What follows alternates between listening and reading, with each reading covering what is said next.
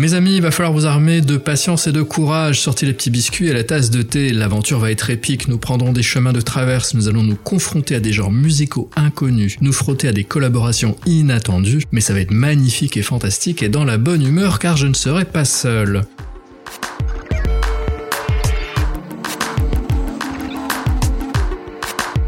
J'ai le plaisir d'avoir avec moi aujourd'hui un inside man, quelqu'un qui a activement travaillé au projet.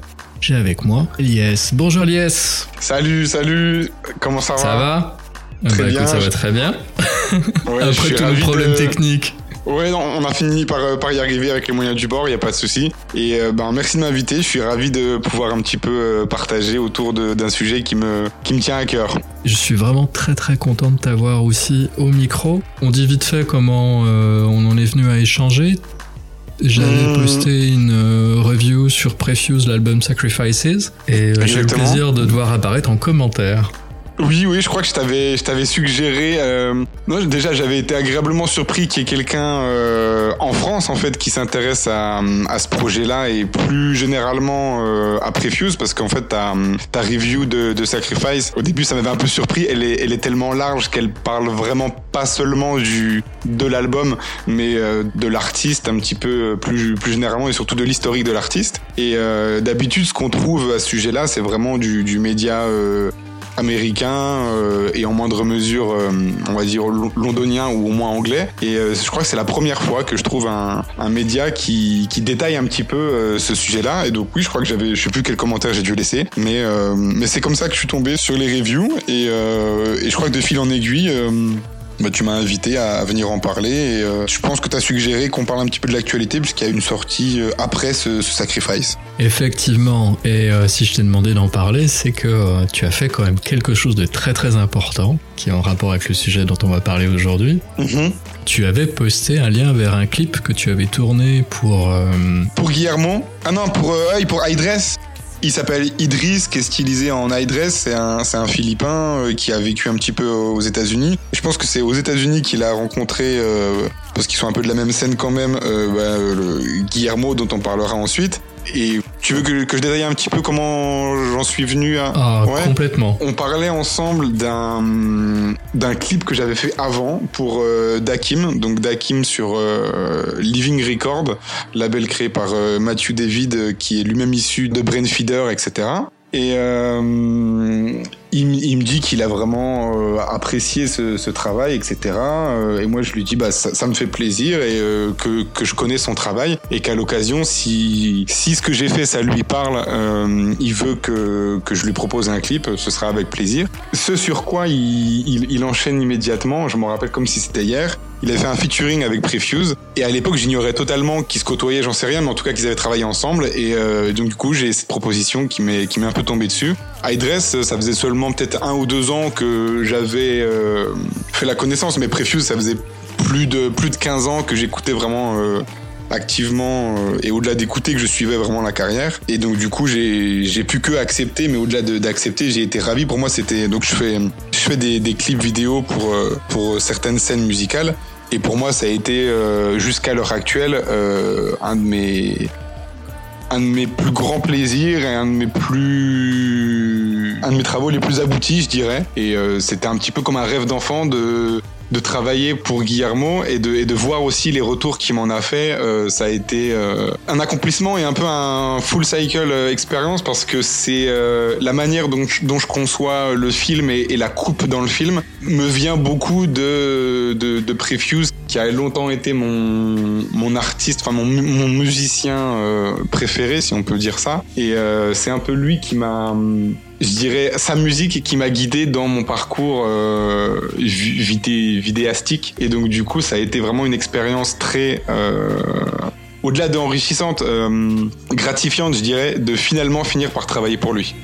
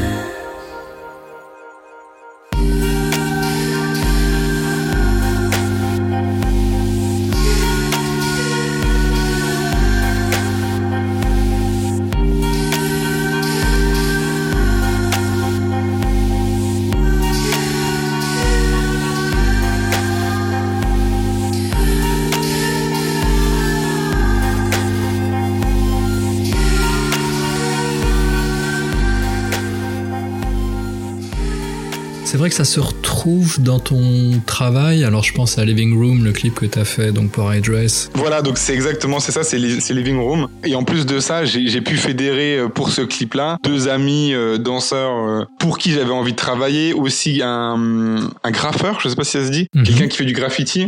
Ce qui était marrant, c'est que donc Prefuse dans, dans les années 90, c'est un petit peu lui qui a en tout cas, il fait partie des personnes qui, qui auraient démocratisé euh, ou apporté les lettres de noblesse de l'abstract hip-hop. Et euh, donc, il s'inscrit vraiment dans une démarche euh, très 90. Et j'ai pu, pour ce clip-là, travailler avec euh, aussi un des acteurs de, cette scène-là, euh, du mouvement hip-hop, pas seulement de la musique, parce que c'est donc l'artiste Congo avec un K. C'est lui qui fait les, qui a fait les fresques qu'on voit derrière ce clip-là. Et c'est apparemment le personnage qui aurait amené le graffiti en France. Donc ça aurait commencé à Paris, Stalingrad, etc mais c'est lui qui, euh, dans les années 90 justement, aurait initié euh, ou rapporté des États-Unis euh, voilà ce, mouvement-là.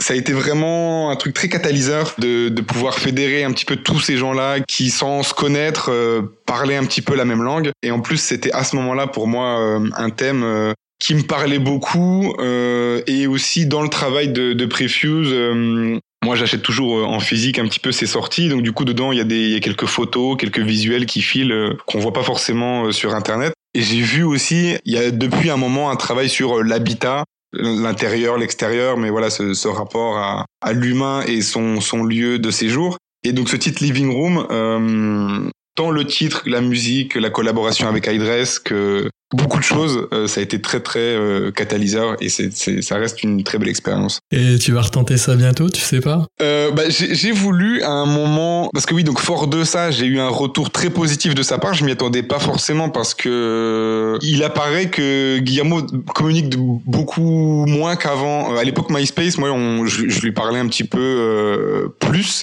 On échangeait même donc beaucoup sur la musique mais aussi plus généralement sur euh, sa famille ou sur euh, des, des, des, faits un peu d'actualité. Et là, ça fait vraiment quelques années, j'ai entendu aussi quelques quelques bookers euh, de, de concerts sur Paris dire qu'il communiquait vraiment de moins en moins, il donnait de moins. Bon, il a jamais beaucoup donné d'interviews, mais même avec les journalistes, il, y avait un rapport de plus en plus compliqué. Mais malgré ça, j'ai vraiment eu un, retour de sa part qui m'a conforté dans ma position en me disant j'ai pas juste fourni un, clip à un artiste dans le sens où comment dire la fonction première d'un clip, c'est quand même vendre de la musique. Et donc on pourrait se dire l'artiste, il est simplement satisfait d'avoir un support pour véhiculer sa musique. Mais le retour qu'il m'en a fait, bon, je vais le garder un petit peu. Euh, c'est un mail avec euh, voilà, c'est un, bon gros paragraphe. Je vais le garder un peu personnel, mais ça m'a laissé comprendre qu'il a apprécié au-delà de ce jeu de euh, bah, tel morceau a un clip, du coup de la visibilité, ceci cela. Il m'a fait un retour assez personnel j'ai essayé de, de, de, reconduire ça justement sur le projet dont on va parler, donc euh, sur son, son, nouveau projet, donc qui n'est pas Prefuse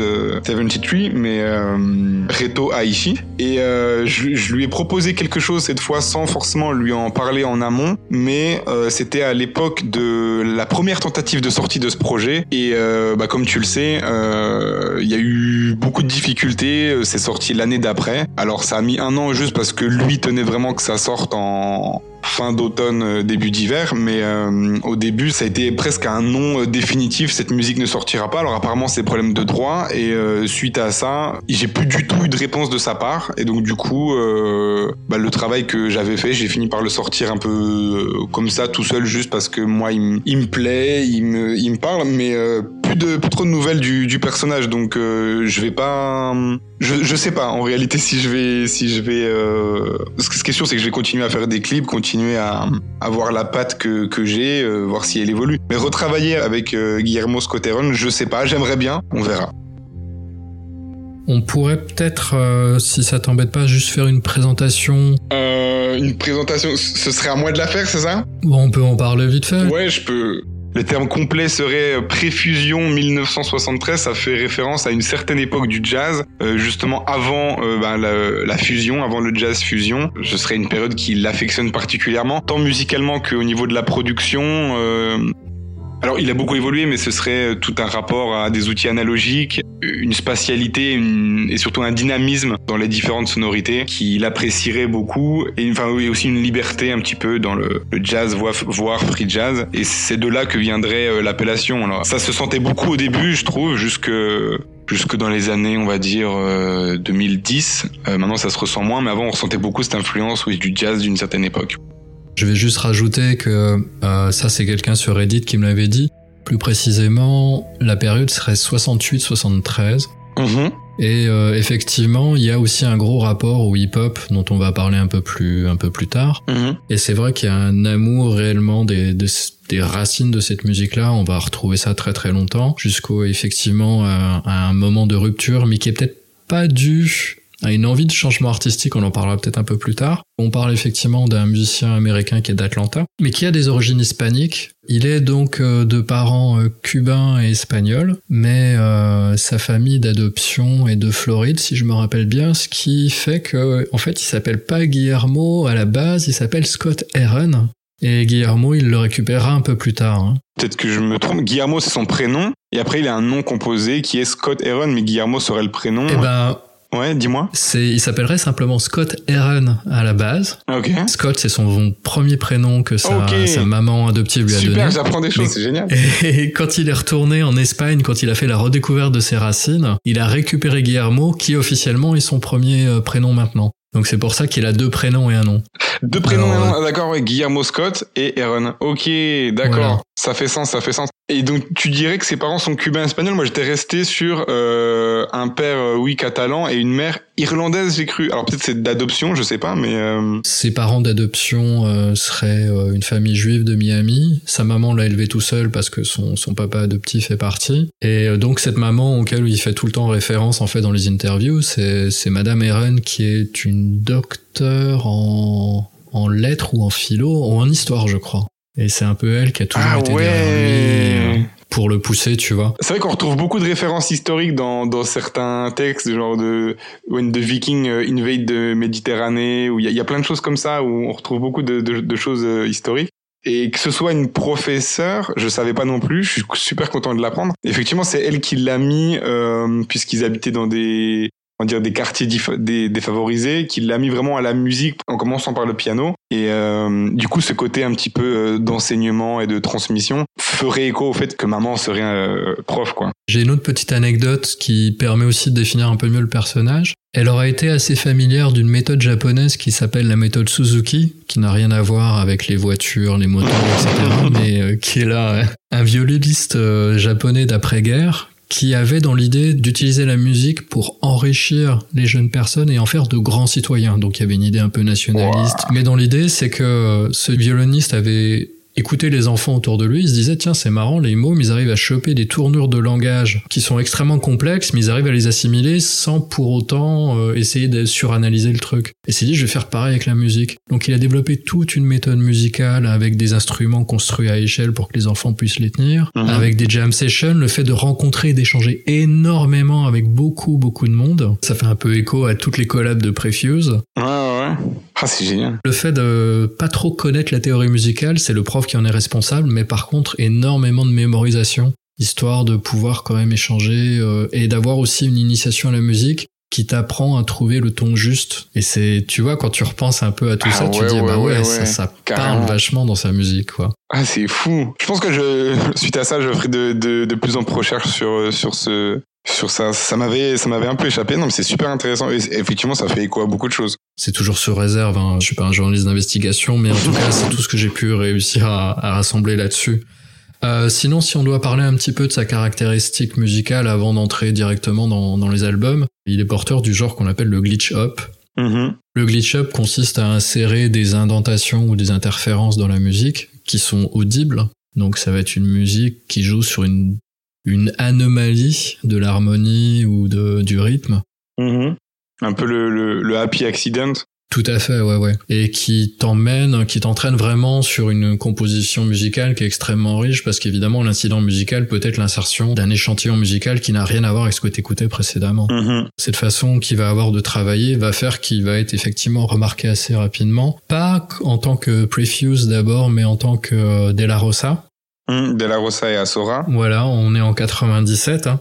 Il sort ses productions à cette époque-là sur Clockwise Records, mais Warp euh, va, va directement le repérer, ce qui lui fait vachement plaisir parce qu'il était fan de Warp. Il sortait énormément de compiles qui s'appelaient Artificial Intelligence. Mhm.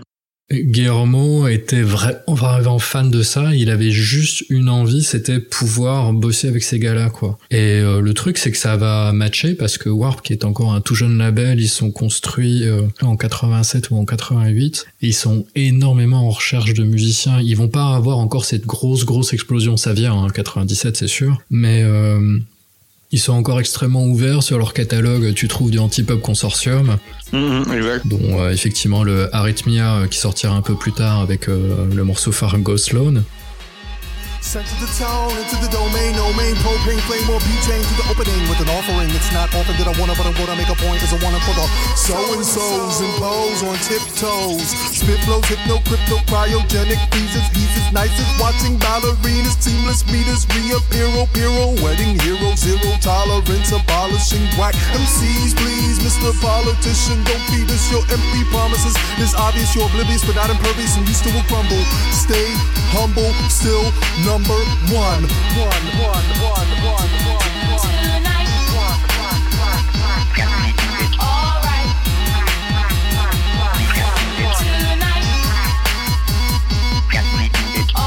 Enslaved by luxury, to me, your source of pain is not entertainment. Desires and ruin failures transposing to fantasy. Enjoy views, but don't listen. It's your frame of reference I discard. Audio, sport, tech, noir, Abdul Jabbar. Fire wire, hair dryer in the bathtub. I shock. Dixie cup, telephone, rail communicate. We building with it like dust caps on five watts. Take on recorder on border, cause El Gordon Control. Watch the top granola get rude like junk food. King Vitamin on top of the food chain. Rug burns, run around the field, but never move move like a fence. Vital, vital recital, title, idol, no rival. Test floors with pens flaccid, inactive, speechless like your mouth.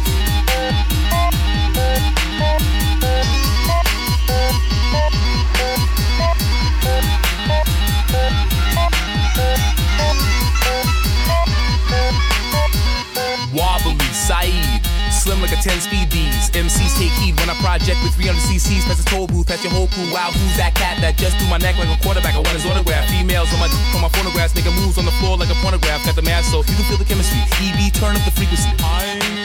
I'm very kind of vibe. With the beats of acapella in the streets, we can do it anytime.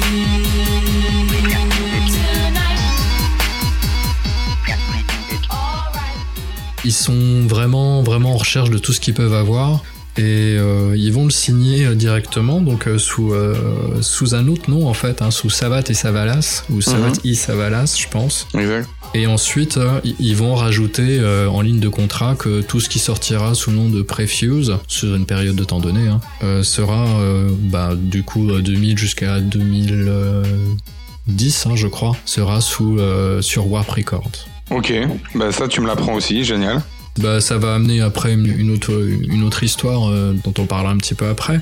Et sinon, le premier album de Prefuse, ça va être Vocal Studies, hein, plus Upwork Narratives.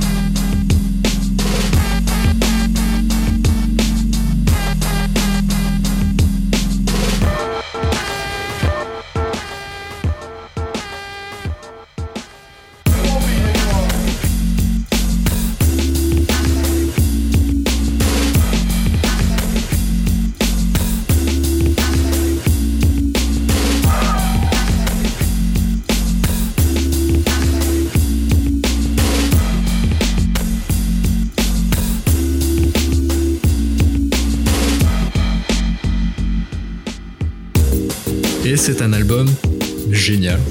Ouais, qui, a beaucoup marqué, qui des, personnes qui sont pas forcément, euh, qui n'ont pas forcément descendu toute la discographie euh, vont tout de suite citer cet album-là euh, si s'il est question de de Prefuse. C'est souvent l'album qui revient et peut-être qui a le plus marqué même souvent, euh, des, des, fans de la première heure euh, disent ah c'est le fameux c'était mieux avant, mais euh, cet album-là a vraiment marqué un tournant dans le courant de, de telle ou telle musique. Mais effectivement, c'est un album qui a marqué son époque, c'est sûr. Et pourtant, ça a failli, c'est même pas que ça a failli, c'est un album qui a eu beaucoup, beaucoup de mal à, à être reconnu comme étant une pièce majeure du glitch up et même de la musique en général. Pour la simple et bonne raison que euh, ça a été une année extrêmement compliquée pour le label.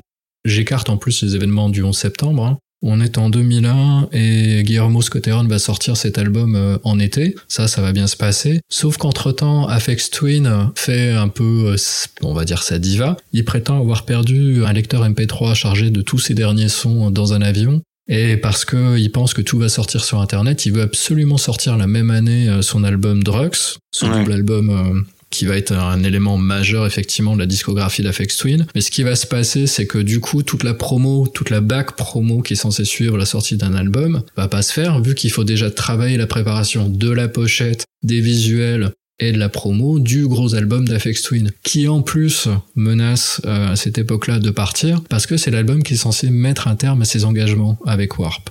Si t'ajoutes à ça un événement euh, plus personnel et plus dramatique qui a, qui a pas mal blessé les, les boss de Warp, c'est qu'un des deux fondateurs, Rob Mitchell, va mourir cette année-là. On lui déclare un cancer un peu plus tôt euh, en début d'année et il finira pas l'année. Donc ça se passe super super mal pour Warp en fait à ce moment-là. Mhm. Et ça va énormément impacter cet album-là, ce qui fait que les gens auront des critiques assez mitigées et euh... je pense qu'on peut rajouter à ça que euh, sans comparer euh, les genres et les artistes qu'a proposé euh, Prefuse à ce moment-là avec cet album, c'était un peu un, un, statement de quelque chose de totalement nouveau, alors que hum, ce que proposait à ce moment-là Fix Twin, euh, il avait déjà fédéré un petit peu une fanbase ou un narratif un peu autour de, de sa musique, et donc du coup, euh, la réception de l'album de Prefuse, euh, voilà, c'était quelque chose qu'on n'avait jamais trop entendu. Euh, il y a des vocales de rappeurs qui sont noyés dans le mix. Il y a, il y a, il y a, il y a du glitch. Il y a des, il y a, il y a, y a, énormément de choses. C'est très très riche. C'est, structuré en app. Euh, il y a, il y a beaucoup de choses à écouter. Euh, c'est pas régulier on va pas se lancer dans une description de, de ce qu'est euh, tout cet album ou de ce qu'est un petit peu la signature Prefuse, mais euh, ça a été un événement un petit peu marquant, c'est sûr, mais choquant. En plus de toutes les raisons que, que tu énumères, explique un petit peu la réception mitigée. C'est que le produit en lui-même était un, révolutionnaire, je sais pas, mais très innovant. Et donc, comme toute chose un peu trop innovante, ça demandait un petit peu euh, digestion avant, avant une réception euh, plus adéquate.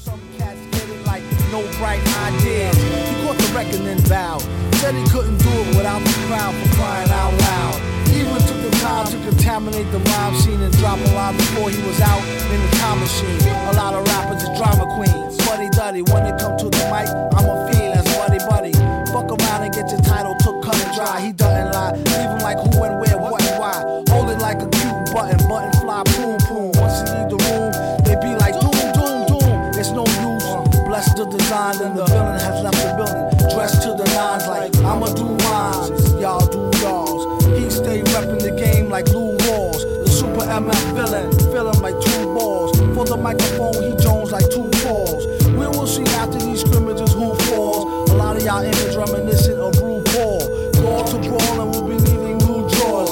Jaws, the one twos that run through walls. Keep in mind, flow is used for practice. Even so, still top choice off the track list. Far as I know, we've been blacklist for as long as the earth rotates on a 23 degree axis. Boy. Together now. Some of the misadventures of a father's crop. My provider child's slouching. See, I'ma stop that gut reaction bound to shackles when a battle runs in circles like rodeo clowns with battles.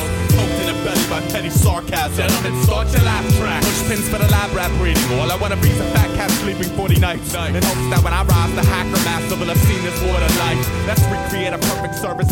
Ouais, comme on est à cheval entre deux mondes qui sont encore en confrontation euh, dans les années 2000, qui est donc les gars du hip-hop et les gars de la house et de l'électro, Mhm. ou de, de l'IDM qui vient de se créer à ce moment-là. Il y a un problème culturel qui se passe en ces deux fanbases voilà, de genre qui ont du mal à retrouver dans ce que fait Guillermo euh, un point d'assemblage. Enfin, ça leur parle, ça leur paraît très cool. On a eu, déjà eu des prémices, mais, euh, mais il faut voir que par exemple, même si on avait en estime DJ Cam ou si on a en estime Spooky, ça a été aussi compliqué pour eux, et au Mhm. final, de pouvoir se caler. Dire je fais du hip-hop, mais a l'électro dedans, et euh, même si je fais du hip-hop, c'est un peu barré, etc. Pour Prefuse, on aura le même problème. En plus, il va y avoir ce problème justement de, de label. Euh, les gros succès de, de voir vont arriver à cette époque-là. Donc euh, en 97, on a déjà FX Twin euh, avec Care Because You Do, mais euh, même les Selected Ambient Works, etc. On va avoir Drugs qui va arriver. Il y a les Boards of Canada qui ont explosé avec, euh, euh, comment il s'appelle, euh, Music as the Right to Children. Enfin voilà, un gros gros album. Que Guillermo écoutait beaucoup aussi. Ouais, en plus, ouais. Et d'autres il va s'inspirer. Enfin, on retrouve des éléments de toute cette musique-là. hein. Enfin, il y a Otaker aussi, évidemment. Donc, euh, pour cet album, moi, j'ai juste gardé euh, quatre titres vraiment histoire d'indiquer un peu aux gens euh, ce qu'il faudrait écouter s'ils ont Mhm. besoin de se repérer. J'ai gardé Smiling in Your Face, qui me rappelle un peu la track d'Amon Tobin verbal. Mhm. euh,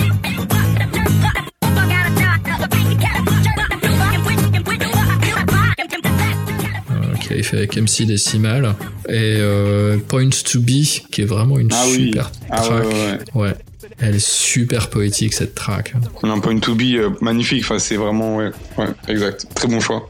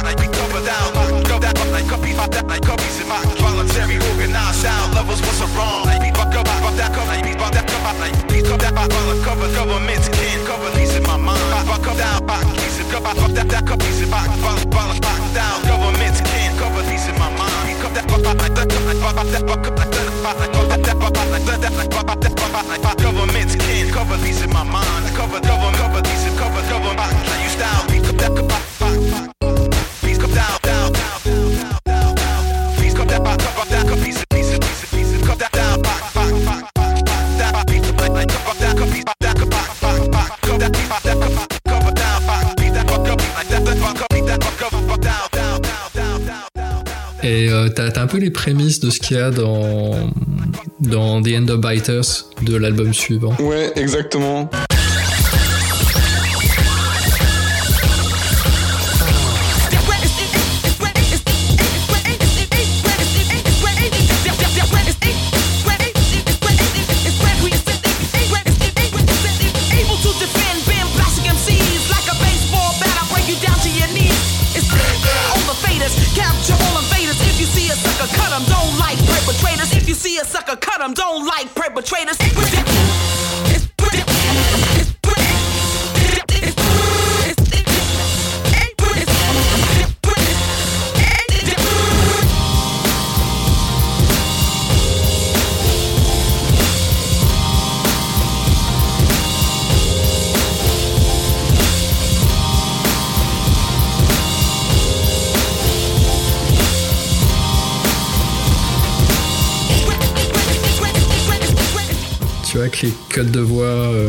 De trick de DJ où ça cut vraiment fort.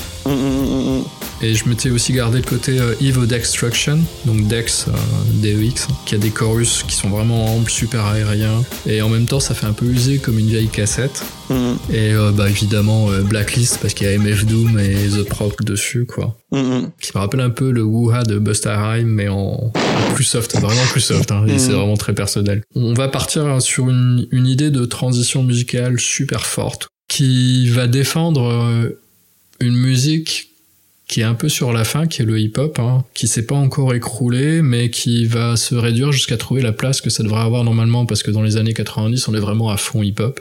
Ouais, la, la Golden Era. Ouais, voilà. Et là, on arrive plutôt euh, sur euh, les années House Gogo. Hein, ça va être les années Guetta. À partir de là, il va enchaîner tous les hits et on va le retrouver toutes les années. Mais la musique a été choisie pour la décennie 2000 jusqu'à 2010, c'est Guetta. Et ça va être compliqué pour les rappeurs. Hein. Ouais.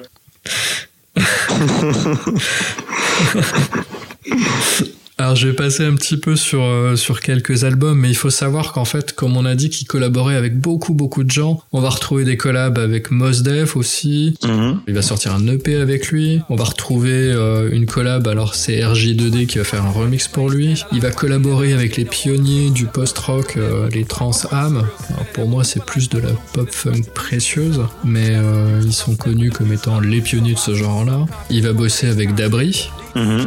Ils vont se retrouver à, à mixer tous les deux, enfin à, faire des remixes tous les deux sur un morceau. Et Dabri d'ailleurs va l'inviter pour la réédition de son album euh, de 2001, euh, là, qui est sorti euh, l'année dernière. Il va l'inviter à faire un remix pour un de ses morceaux. Il va bosser, alors là ça va être super super fort, j'ai adoré ça. Il a bossé avec Dédalus. Ouais.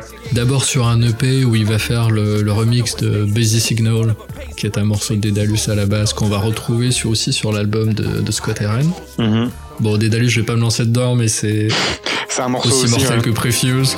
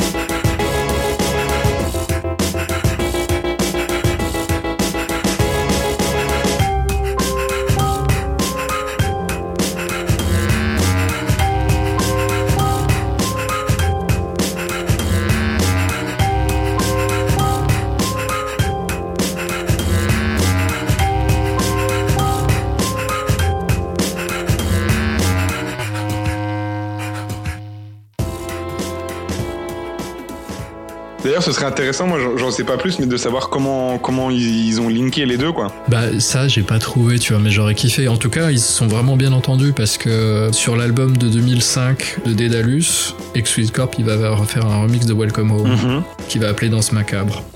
Ok. Ah oui, si, si, je l'ai écouté ce truc-là. C'est pas mal. Ouais, ouais, franchement, c'est c'est un mix assez léger par rapport à d'autres choses qu'il a pu faire qui, ont- qui sont beaucoup plus marquées de son empreinte. Mais je pense qu'il a dû traîner un petit peu en, Californie, parce que euh, donc Daedalus, il est de, il est de Los Angeles, et euh, quand tu parlais de Warp, euh, c'est lui, donc c'est Pre- c'est Prefuse qui, aurait introduit le jeune DJ Flying Lotus justement à, l'écurie Warp, et donc du coup, euh, ce qui laisse présager qu'il soit musicalement, soit euh, géographiquement, il a dû traîner un petit peu sur euh, sur la scène de LA. Et puisqu'on se pose la question, je- pense que ça pourrait expliquer toutes ces collaborations, cette proximité avec Daedalus. Ah, ce serait super pertinent, ouais. Ce serait vraiment cohérent et vachement plausible. Mhm. Parce que ah oui, mais en plus oui, oui, il a, il- je crois qu'il a fait un tour complet euh, avec euh, DJ Nobody, je sais pas si tu vois euh, qui, qui c'est DJ Nobody, c'est un des, des co-créateurs du club euh, Low End Theory. C'est le truc qui est un peu à, à l'origine de tout, Ouais, tout- ouais, toute cette beat scène. Et donc du coup, euh, il aurait fait le tour avec lui, vu que c'était un DJ de les, enfin toujours à l'heure actuelle, mais très très en vogue à, à l'époque. D'ailleurs, pour, pour l'anecdote, donc ce DJ Nobody, qui se remémorant ce tour, avait, euh, je crois, tweeté où il parlait à, à Prefuse en disant, tu te rappelles que tous les matins tu jouais euh, l'album euh, ex de, du groupe Earth. Je sais pas, tu, tu vois le groupe Earth? Euh, non, ça me dit rien là comme ça. Ils sont sur euh, Sub Pop et euh, Ouais. donc ce serait, euh, je sais plus comment s'appelle le, le guitariste principal.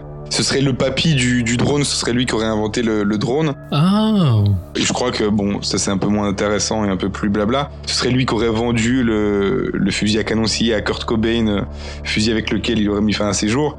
Ça on s'en fout un peu, mais euh, il était très proche de cette scène-là et c'était un ami de, de Kurt Cobain. Apparemment, ce serait le papy ou l'inventeur du, du drone.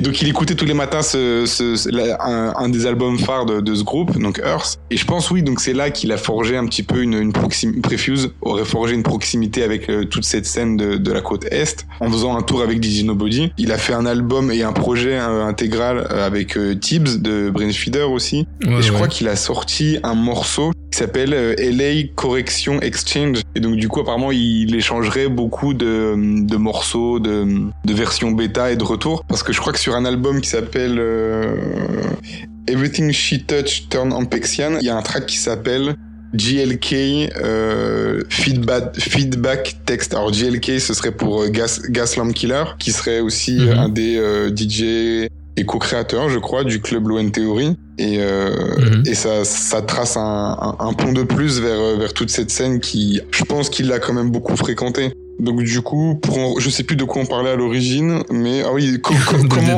comment il aurait euh, voilà linké avec Daedalus. Mais ce qui est marrant, si je me permets encore euh, de, de continuer dans cet aparté, c'est que je me suis toujours là posé la question, c'est qu'apparemment il aurait beaucoup fréquenté cette scène-là, mais euh, à part quelques collabs, quelques trucs comme ça, il a jamais vraiment, je trouve, fait partie ou était par exemple, on n'a jamais trouvé un seul mot, euh, enfin pour ma part en tout cas, de Flying Lotus à son sujet, alors qu'apparemment ce serait lui qui l'aurait présenté euh, à Warp. Et il, il aurait beaucoup joué aussi à, à des Low End Theory annuels. À chaque fois c'était l'anniversaire de Low End Theory.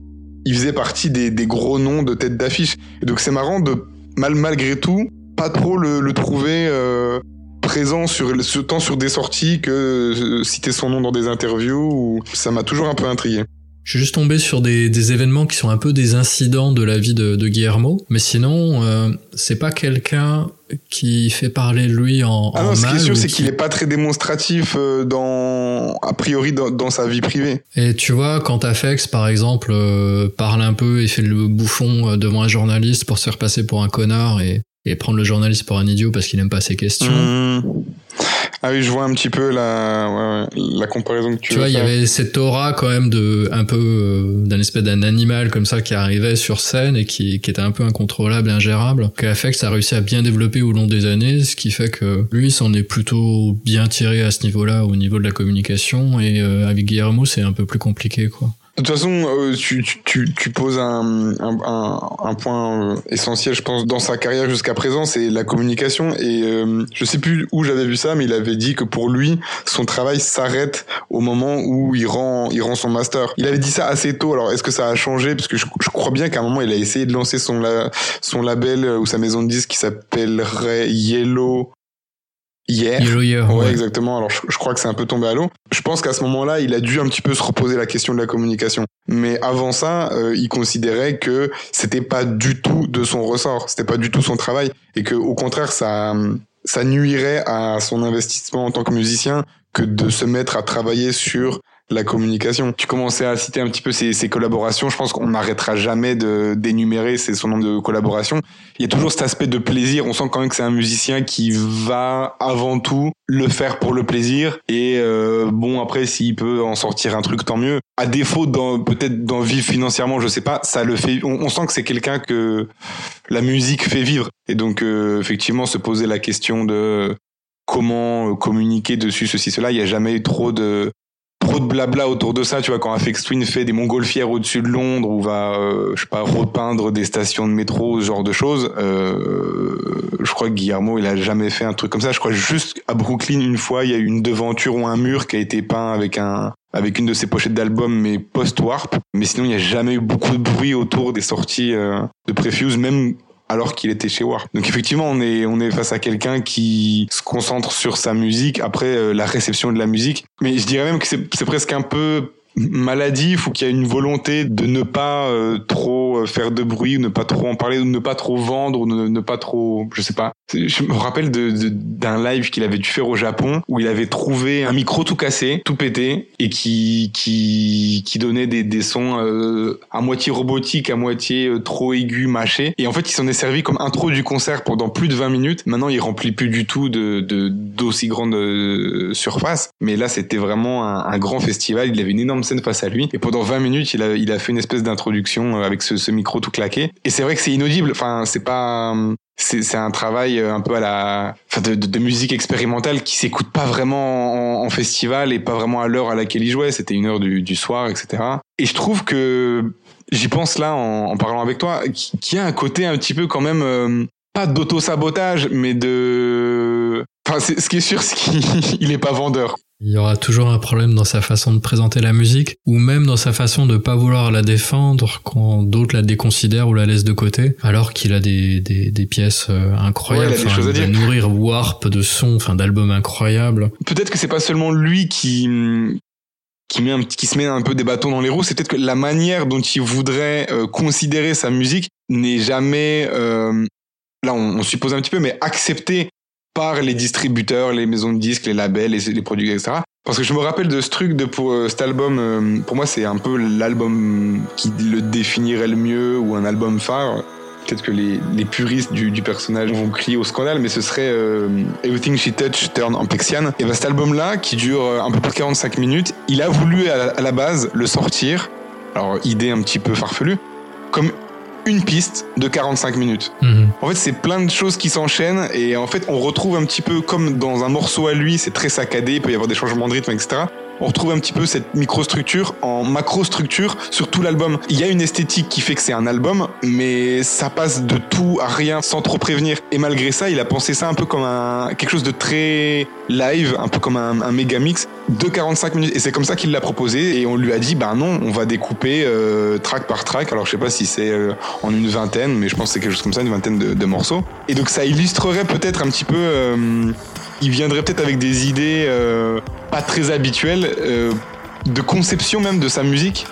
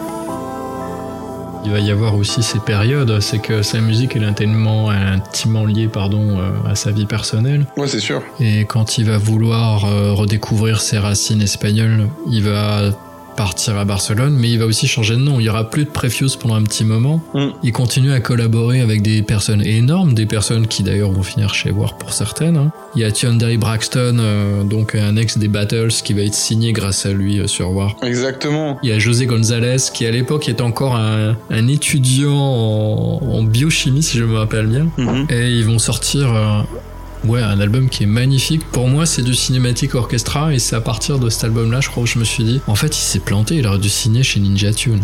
Ouais. Ouais. Et voilà, il y, y a un truc qui va pas, en fait, euh, qui correspond plus à, à son écurie. Il aurait dû changer à ce moment-là. Plein plein de fois ça me l'a fait, tu vois, j'ai écouté euh, cet album-là, j'ai dit mais putain, c'est du cinématique orchestra. C'est l'album euh, qui s'appelle La Lama, non? Euh, moi je pensais à Proprat, donc le premier. Ah oui, Ça, Je sais ouais. pas si je le prononce bien. Ouais, ouais, ouais, non, si c'est ça. Euh, je l'ai moins écouté, celui-là. Pourtant, je l'avais acheté à l'époque, mais je l'ai moins écouté. Mais ouais, vas-y, je t'en prie. Tu vois, il y a des morceaux comme, alors, pardon pour mon espagnol, Um girasol d'accordeus ou cabello, Mhm. Qui est un mix en fait entre du cinématique or- orchestra et du Elliott Smith. Franchement, la, la voix de, je crois que c'est euh, Hyundai qui chante dessus, ça me fait vraiment penser au morceau phare d'Elliott Smith qui était Son of Sam. Mhm. Você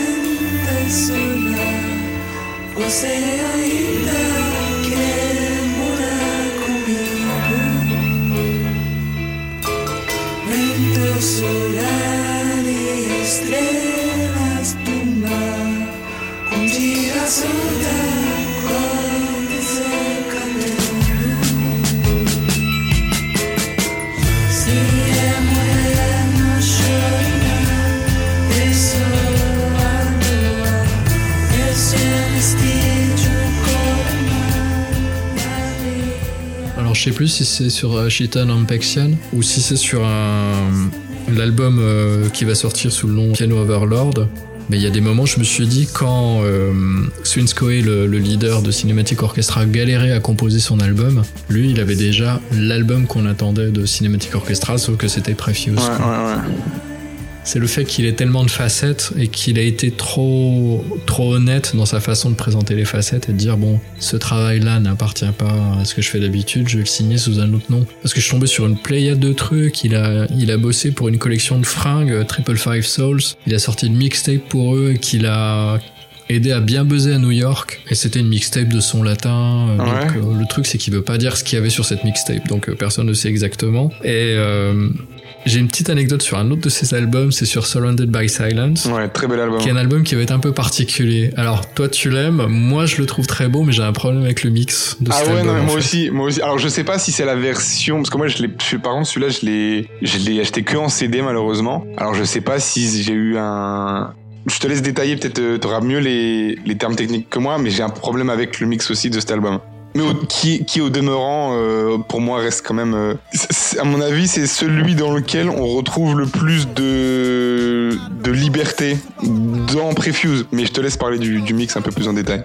Comment je l'ai perçu, en fait, c'est que c'est un mix qui est ultra rappeux et super, super métallique. Ouais, voilà, super métallique, on est d'accord. C'est des fréquences qui, moi, personnellement, ne me déplaisent. C'est-à-dire que j'arrive pas à l'écouter. trop en fait. aigu qui claque un peu dans l'oreille. Enfin, c'est. Ouais, trop métallique, trop. trop- Ouais, ouais, je suis, je suis d'accord. Mais moi, je me suis toujours demandé si c'était pas euh, le, le- le CD que j'avais ou. Ou je sais pas, mais, euh, mais je partage le, le même avis. Si tu prends Surrounded by Silence et si tu prends euh, donc on laisse Savati Savalas qui est autre chose, mais si tu prends l'album précédent qui est euh, donc avec Prog Narrative, euh, son album maître, Mhm. hein, enfin en tout cas de sa période Bishop qui est One World Extinguisher, qui a un son beaucoup plus étouffé, beaucoup plus nuancé avec euh, tu vois de la il y a de la brume, il y a de la densité, il y a du grain, etc.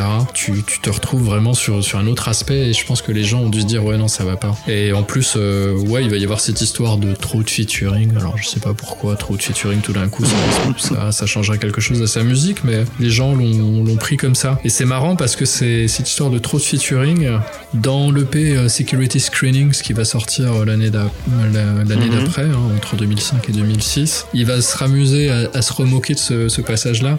Je sais pas si t'as si t'as le, le P en Ouais, tête. j'ai a un D'ailleurs, je pensais, je pensais même que c'était un espèce d'album. Je crois qu'il lui parlait d'un album de.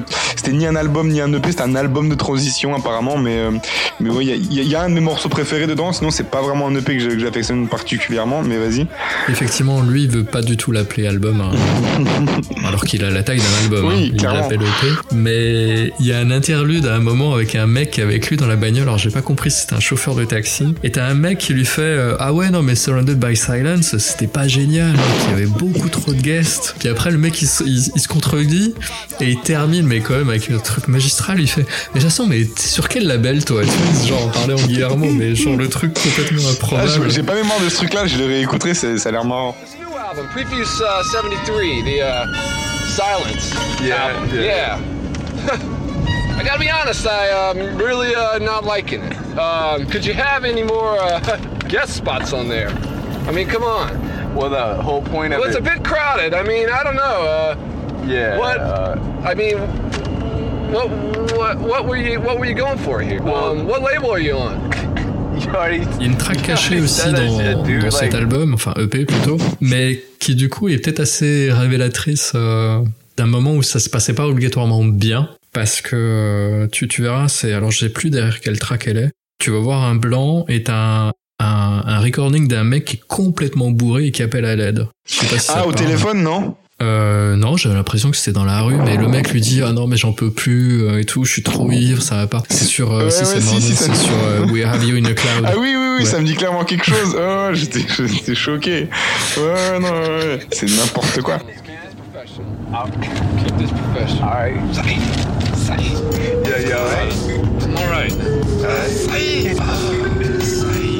What's up? What's up? What's up?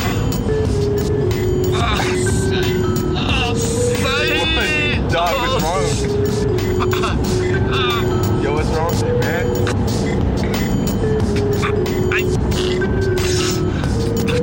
I think it's an African. I think it's an African kill killer.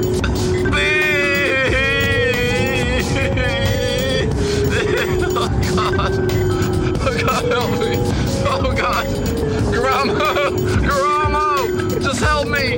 Just help me! Help Chuck! yeah, Help Chuck! This happens sometimes. Help I don't Chuck! think a bee stung you. I think you're alright. It's gone, see? Damn, what you. You Et du coup, je sais pas si c'est Guillermo qui parle, plus, si c'est ouais. un pote à lui. enfin, Non mais ouais c'est brumeux, c'est clairement brumeux. Je sais pas, je sais, pas, je sais pas ce qui se passe à ce moment-là. J'avais trouvé, j'ai plus un article sur ce Alright, truc-là. alright. Je crois que c'était euh, une fin de session en studio. Non, c'était pas lui. C'est pas lui qui parle.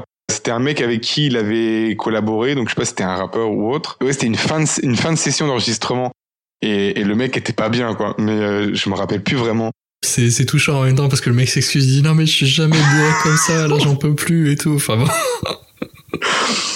Non, mais il y a- il y, a beaucoup de trucs comme ça. hein, si tu veux entrer là-dedans, quand il a fait dernièrement un album euh, Fudge avec euh, Michael Christmas, donc qui a comparé à lui ouais. maintenant euh, à un très jeune rappeur, parce que je crois que Prefuse il approche bientôt, si ce n'est pas dépassé de la quarantaine ou peut-être de la cinquantaine, j'en sais rien.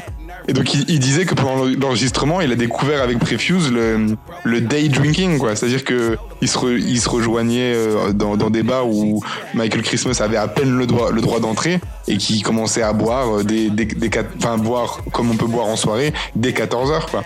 Et qu'il avait découvert ça avec Prefuse et que se déliant la langue, il a entendu des histoires qu'il ne raconterait jamais, des histoires incroyables euh, de, de certaines notoriétés du, du hip-hop euh, mainstream euh, que, que Prefuse euh, et qu'apparemment il se serait livré euh, à ce moment-là.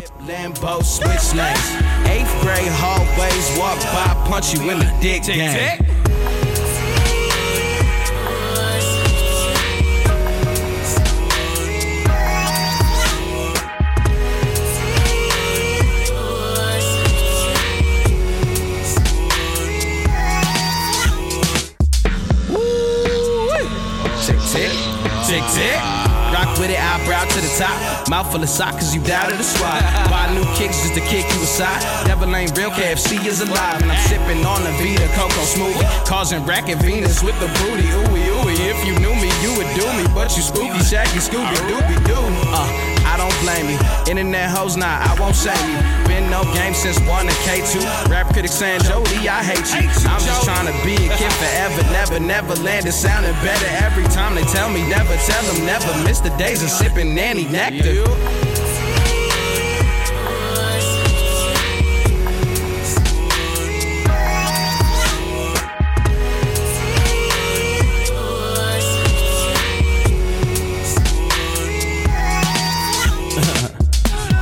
At this rate, I might never sleep again. All about the Benjamins. Put me on the caddy like the president. All my friends are zombies round my resident. Evil dope, spit the quotes that make you think I'm deeper, ho. And I don't even need the snorkel. I'm half turtle. And yo, girl, she be leaking. Could've sworn Apparemment, moi, une fois, quand, quand il a fait cet alb- euh, ce- cette collaboration avec Tibbs qui s'appelle euh, Sons of, of the Morning, apparemment, il serait question peut-être d'un volume 2 bientôt, je sais pas. Euh, sur Paris, j'avais. euh, parce qu'à ce moment-là, euh, on communiquait encore un petit peu avec Guillermo. J'avais approché quelques quelques bookers pour voir si c'était pas possible de. Parce que je crois que la- l'année d'avant, Tibbs était passé au, au bateau phare à Paris et Guillermo était passé quelques années avant.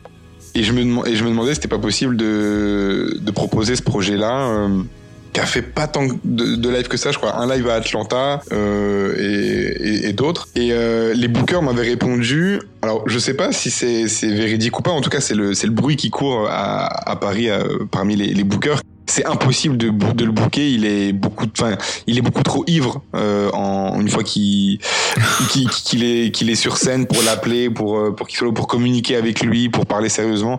Alors je sais pas si c'était euh, des moments isolés euh, qui ont fini par être des généralités ou si c'est tout simplement les bookers qui qui ont pris qui l'ont eu un petit peu mauvaise euh, si lui il aurait refusé certaines choses ou enfin j'en sais rien mais en tout cas c'est le retour qui m'a été fait que que c'était pas gérable. C'est tout à fait possible. hein. C'est clair que quand ça arrive, c'est extrêmement compliqué. Et, euh, en particulier en France, on a on a du mal avec ça, mais euh, Mais pourtant, on est sur quelqu'un qui est très, pour moi, euh, si je peux employer le terme, healthy.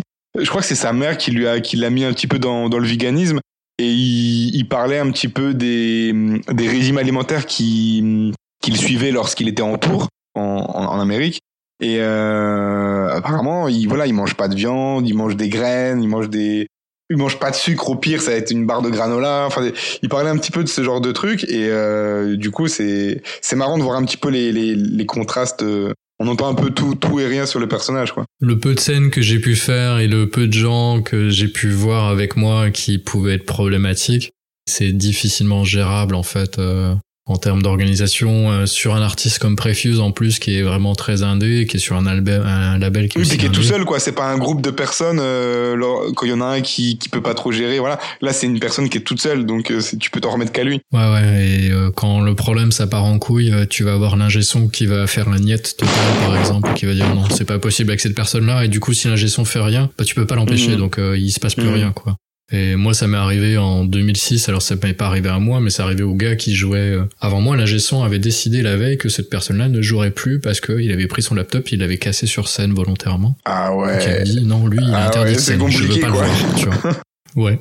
je fais, ouais, mais c'est son laptop à lui, enfin, tu vois. Il fait, ah non, mais je veux pas le voir. Ah ouais. Et et si l'ingé son décide que c'est non, euh, toute l'équipe qui est derrière, elle, elle suit. Bah ouais, ouais, tu vois, t'as pas trop le choix parce que le mec, il va pas pousser le son, en fait, tout bêtement. Ok. Et vas-y, dis-moi un peu plus parce que j'ai pas trop fait mes recherches. Tu m'excuseras. Toi, tu t'agissais sous quel nom? Alors moi, à l'époque, euh, je sais même plus si j'avais un nom, mais j'étais avec euh, Demute, donc euh, le webzine, et j'avais joué avec eux au comment ça s'appelait? C'était le nouveau casino, tu Ouais, sais, ouais. rue Oberkampf. Bon, j'avais déjà joué à des fêtes privées avec eux, j'avais fait deux trois trucs et en fait, ils m'avaient booké pour un festival qui s'appelait Let It Blip, Mhm. qui était un gros gros truc où il y avait eu euh, euh, les, Zouk- les Zucchini Drive, il y avait D-Damage en DJ set, donc les, les deux frangins encore à l'époque. Il y avait euh, Phono et... euh, c'est Alors je sais plus si c'était Phono tout seul ou si c'était Chris Deluca versus Phono. Ça s'était déroulé sur deux jours et euh, ça a été vraiment très cool. Et en fait on m'avait demandé de faire l'ouverture à la Mhm. base et j'ai fait aussi la fermeture en mix. Trop bien. Ouais franchement c'était cool. On voilà, du coup, on- tu, tu, tu nous lâcheras pas ton blaze là, je crois. Mais c'est parce que j'en ai plus. Mais j'ai pas fait de, j'ai pas fait d'énormes scènes. J'ai eu la chance de faire quelques grosses scènes. Et mon meilleur souvenir, ça reste en partie le nouveau casino, même si après je me suis retrouvé au Maroc euh, en accompagnant des gars euh, sur le, le Scène Festival de Marrakech. Ouais. Mais euh, je suis pas un grand DJ. tu non, c'est juste par curiosité comme ça. Mais ce qui est marrant, c'est qu'une fois que tu mets le pied dedans, bah tu croises à peu près tout le monde. hein. Ouais. C'est des cercles où tu rencontres un peu tout le monde et c'est pas vraiment fermé au final. Ouais. Mais euh, voilà quoi. Enfin bon, grosse grosse parenthèse. Et revenons à notre préfieuse, que j'aurais bien aimé rencontrer, hein, se disant, j'aurais vraiment vraiment kiffé pouvoir lui poser plein plein de questions à l'époque et tout. euh. Bah apparemment c'est pas c'est pas fini hein. Euh, il est il est encore euh, il est encore actif, il est encore là, il fait quelques mais je crois que là on est en train de parler mais il jouait, il faisait encore une scène hier hier soir donc euh, Je vais pas dire de bêtises, mais je crois que c'est 2010 la dernière fois où il est passé en France. non non ah en France ah oui en Non. France euh, tu dois avoir raison. En tout cas, officiellement, j'avais vu une grosse date en France. Ouais, ouais, ouais, ça doit être ça. Et je me demande même si cette date, elle a pas été annulée. Ah non, t'as raison, elle a eu lieu, je crois que c'était à la Bellevilloise. La Bellevilloise ou la Maroquinerie. ouais, mais- ouais, ouais. Mais, euh, mais je l'ai, du Mhm. coup, bah non, moi je l'ai jamais vu non plus en, en live. Mais on verra, hein, on verra ce que On nous réserve le futur. je me disais aussi, euh, euh, parce qu'on en a parlé en plus ensemble, son double album qui présente un autre aspect de sa musique qui commence à déjà marquer la rupture avec ce qu'il va faire, enfin avec ce qu'il faisait précédemment. Parler de Preparation et Interregnums, plaisir. en particulier la partie Interregnums. Ouais, qui est, qui est incroyable et qui, dans sa discographie, euh, mis à part donc du coup euh, de deux albums qui sortiront par la suite, mais est un ovni total et euh, présente des aspects que moi en tout cas je sous je, je, pensais pas que Prefius puisse s'aventurer dans, dans ce genre de choses. Euh, si ce n'est dans euh, la production de, de ces sons, mais euh, mais c'est ces longues ces longues plages euh, entre orchestral et musique bruitiste, euh, il y a des choses vraiment vraiment incroyables.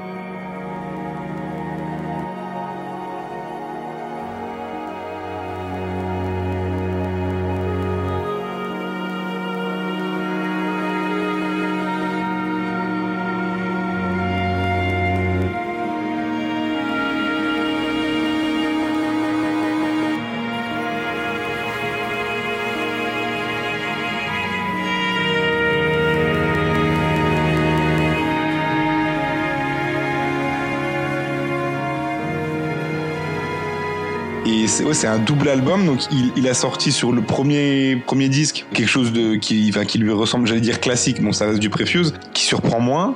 Et euh, il aurait euh, comme ce serait plutôt plutôt un disque bonus sorti euh, sorti ce In- Intergnums, qui en fait du coup c'est un terme je crois latin ou grec qui voudrait dire période de transition entre deux règnes. Et donc déjà ça annonce un petit peu le, la, la couleur. Mais je crois qu'à sa sortie, euh, il a été interviewé dans, dans- dans un club en, je crois en Floride, où il retournait un petit peu en, en terrain conquis pour euh, promouvoir un petit peu la sortie de cet album. Et euh, il le dit clairement face caméra euh, que s'il y a quelques personnes qui s'intéressent au disque 1, ce qui ce qu'il est sûr, c'est que tout, lui dit tous les kids, ils vont, ils vont clairement jeter, ils vont même pas le garder ou ne pas l'aimer, ils vont jeter le deuxième disque. Enfin, pour, pour lui, c'est, c'est quelque chose qui, il doit avoir une, une vision, euh, peut-être que c'est très états-unien, une vision euh, un peu pessimiste de, de l'audimat, du, du, du courage euh, de l'audimat, on va dire populaire, quand, quand il est question de musique un peu soit orchestrale, soit euh, très contemplative ou euh, qui, qui a des tendances ouais, bruitistes ou concrètes. Il l'exprime pour la première fois dans, dans ce Intergnums.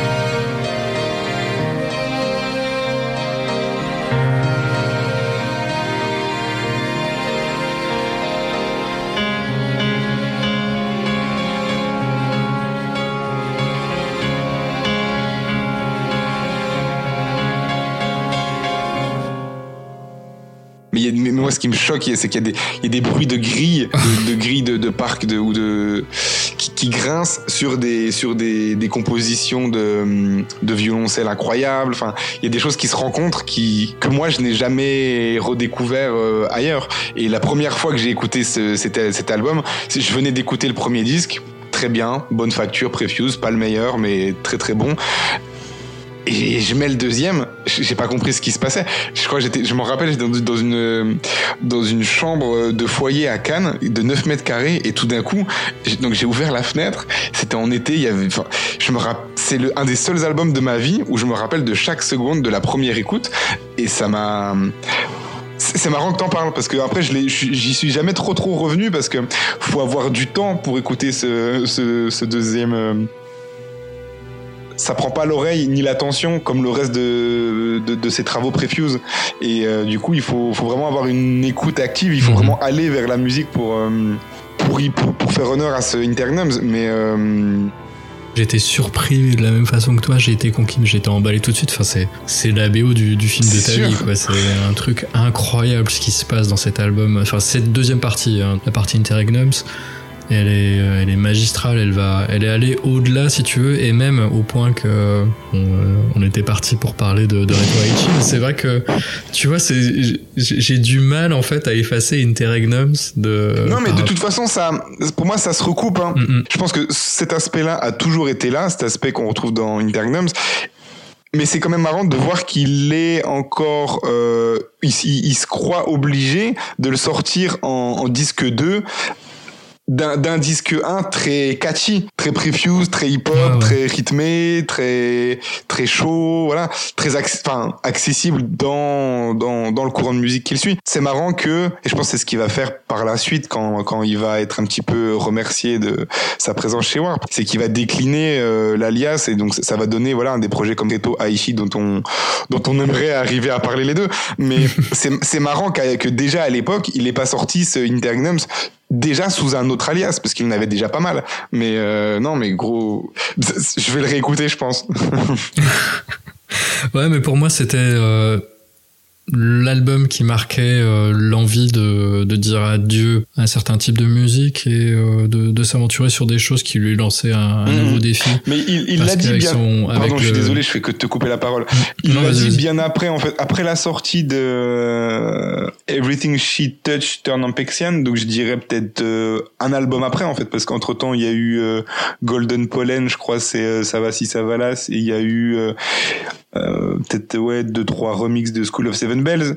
Il y avait aussi l'album sur le sur le label de prestige japonais euh, sur Beat Records, qui s'appelle Meditation Upon Ah Meditations. ouais Excellent celui-là Complètement passé sous, sous silence. ouais, c'est ouais. incroyable. Bah ouais, parce que c'était pas Warp et c'est Ah sorti non, mais il est Japon sorti. T'es sûr qu'il est pas sorti après euh, Everything She Touch Turn on Pexian, même après sa collab avec le, le batteur de Ella, même après Riciel, tout ça? Ah, c'est Je crois possible que soit celui-là, il est sorti juste avant la lama de Savasi Savalas. Mais tout ça pour dire que, euh, pour te rejoindre sur ce que tu dis dans une volonté de dire au revoir à un certain type de musique et se diriger vers autre chose, c'est qu'il avait fait une déclaration, donc, euh, lorsqu'il était en, en tournée, et je crois qu'il avait fait justement à Londres, euh, lors de la promo de Everything She Touched Turn on Pexian, il a dit, euh, lors de la fin de ce tour, donc la dernière date était à Londres, que c'était officiellement son dernier live en full MPC. Donc du coup, je te, laisserai peut-être si tu veux parler un peu plus en détail, soit dans celle-là, soit dans une autre revue de, de, la MPC. Mais ça hum, véhicule tout un type. Si on se dit que l'artiste va utiliser sa MPC pendant tout le live, ça témoigne d'un certain style de musique, d'un certain rythme, d'un- d'une certaine signature. Et donc d'entendre quelqu'un qui vient énormément de là quand même euh, et qui a beaucoup tourné avec ça, dire que c'était son dernier live en full MPC, ça, témoigne énormément d'une volonté de, changement, une nouvelle prise de direction, etc. Et qui pour moi amorce d'une part le euh, The Only She Chapters, qui va être l'album euh, le plus, à mon avis, incom- in- incompris, le moins bien reçu tant euh, par les auditeurs que par les distributeurs, etc. Et qui va voir... qui va prononcer son adieu à Warp et euh, qui va aussi introduire justement ce, ce Reto à, à Ishii. Pour moi, on peut, on, peut, on peut tracer une espèce de, de courbe qui ferait Interregnums, euh, Onishi Chapters et Reto à Ishii. C'est un peu dans le même courant. Du coup, on peut directement parler de, hein, d'ailleurs. hein. Ouais.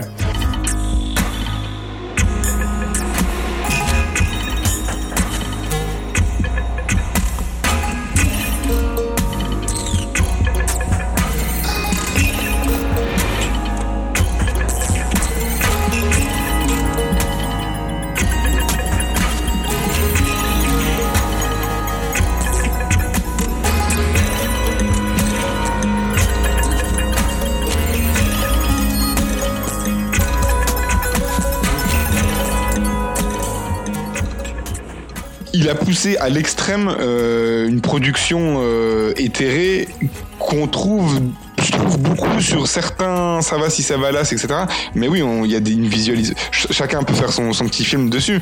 Mais euh, moi je, trouvais avant de lire tout ce qui enfin d'ailleurs il y a pas tant que ça mais de, lire tout, ce qui était négatif sur cet album d'ailleurs il y a eu que des retours négatifs que c'était un point culminant enfin qu'il arrivait à quelque chose de justement d'e- d'effet de tout cet empressement, de tout cette euh, bah, des choses qui, ont caractérisé Prefuse 73, mais hum, justement, il évoluait enfin, alors qu'il tournait un petit peu autour de, il détaillait son style, il proposait d'autres choses, mais il y a jamais vraiment eu euh, un grand pas en avant ou même un, un saut en avant. Et pour moi, cet album-là représentait ça.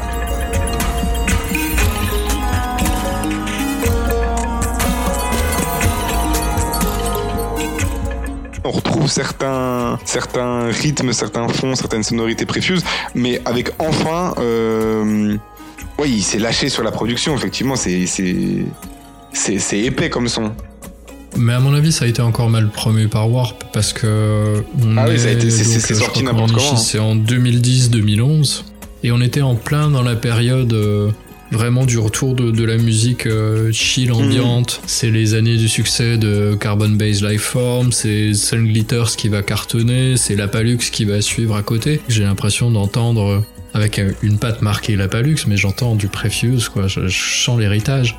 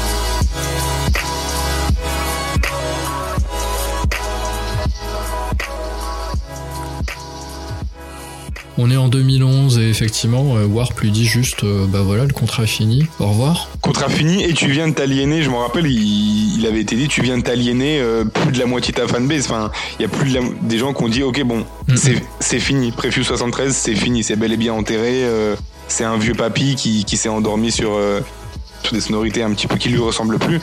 Mais il y a beaucoup de gens qui ont tourné la page et qui disent, oui, bon, bah, Prefuse, c'était euh, les albums d'avant. Mais c'est c'est réellement fini. Donc, euh, Mais en plus, tu vois, il y a des paradoxes, comme c'est lui qui avait amené Battles, euh, par exemple, le, le super groupe qu'il a monté avec Stanière de Battles, euh, Ouais. Ben, du coup, Rissil était signé chez Warp. Oh, mais Ressil, c'est sorti avant Non? Euh, c'est sorti en 2013, Ah ouais? je crois, Non, je sais plus. Ok. Tu pensais peut-être au, au, au pré-projet Diamond Watch, euh, Diamond Watch Wrist Ouais, non, ça c'est encore autre chose. Ouais, ça c'est sorti avant, mais même Reseal, il me semblait que c'est pas non-metteur. euh, L'album s'appelle pas non-metteur de Reseal Quelque chose comme ça. Ouais, le volume. euh, Ouais, ouais, bah, c'est ça, ouais. Mais il me semble que pour moi Ok. c'est Bon, bah, 2013. je- Et d'ailleurs, c'est pas c'est pas Stanier, pardon, c'est Tyondai Braxton. Donc en fait, euh, il récupère une partie de ce qu'il a fait avec Tyondai, de sa période Savat et Savalas, et aussi de Piano Overlord dont on n'a pas parlé, qui est un album qui n'est pas au piano, contrairement à ce qu'on pourrait penser. Il y a du piano, mais il y a beaucoup de claviers. C'est un album qui récupère pas mal de, de son travail Ouais, précédent. un- un road. Ouais, tout à fait. ouais. Tenía la cabeza en ese momento que no sabía dónde coger, si paralice, West, Snore, I don't know, yo no sé. Y me mudé para acá.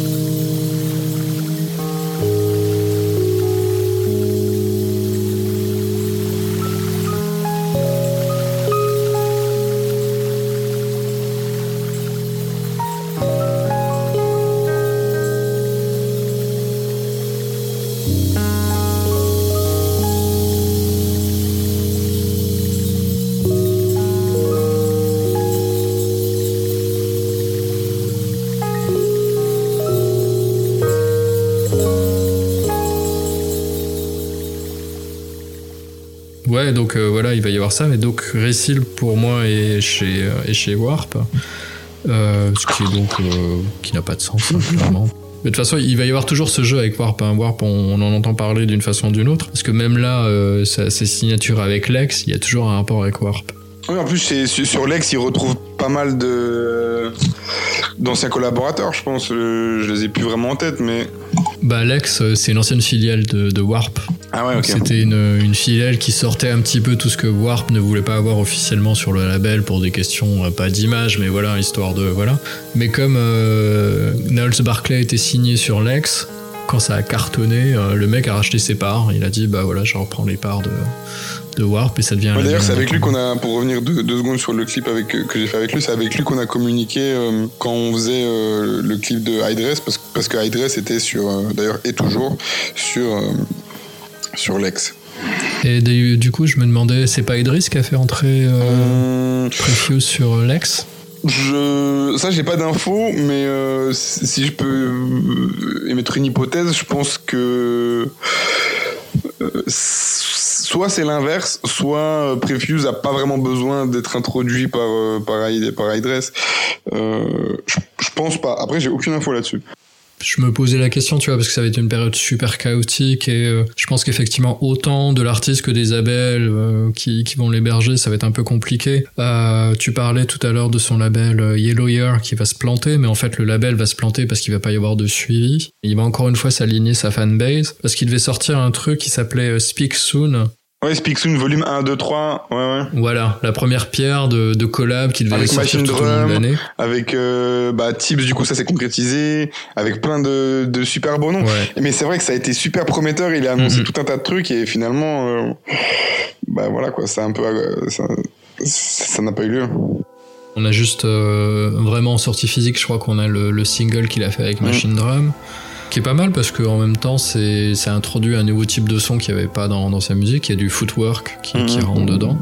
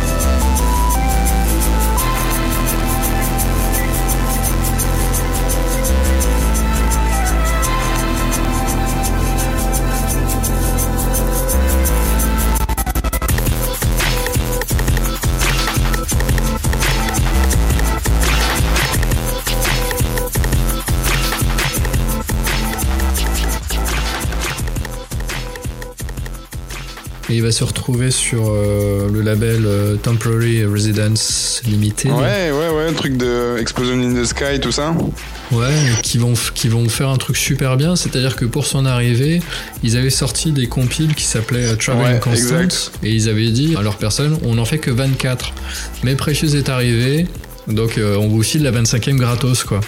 Et c'était vachement bien comme cadeau d'accueil. Et il va sortir quand même euh, sa trilogie euh, Rivington, Naorio et les deux EP derrière, hein, Forsyth Garden et... euh, Et puis Color of Darkness.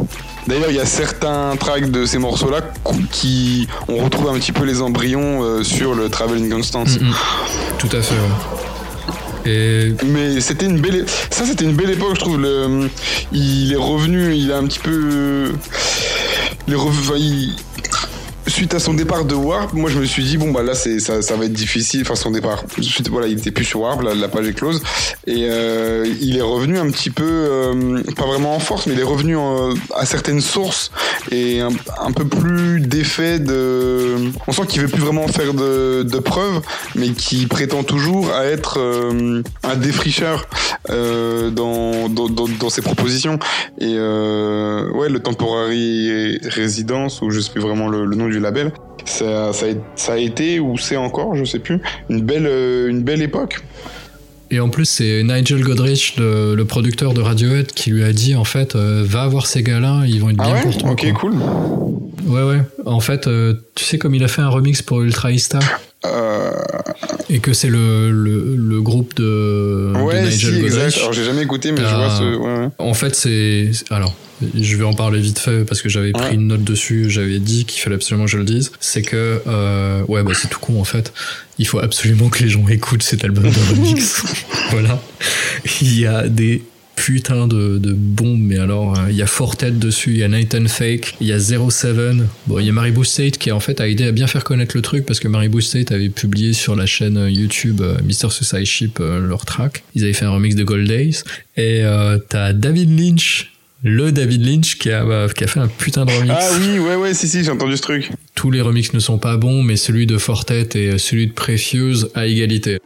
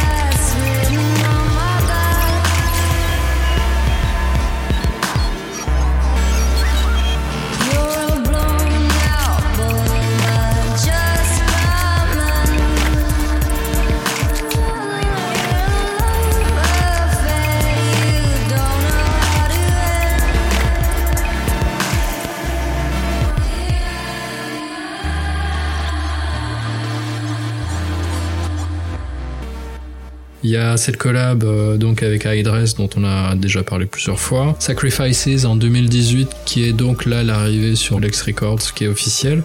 Et euh, comme je l'avais dit donc en review, il y a eu un problème, c'est qu'il y a un album qui s'appelle Reto Aichi qui devait sortir sur cassette, qui euh, bah, a mis du temps, hein, mais grâce à toi j'ai su qu'il était enfin un, sorti. un an après. Enfin déjà il a mis deux ans, il a mis deux ans à travailler dessus. Mais lorsque c'était fini et qu'il a enfin voulu le sortir, c'est pas sorti. Et pendant un an il y a eu des problèmes euh, apparemment de droit. Moi je sais pas plus.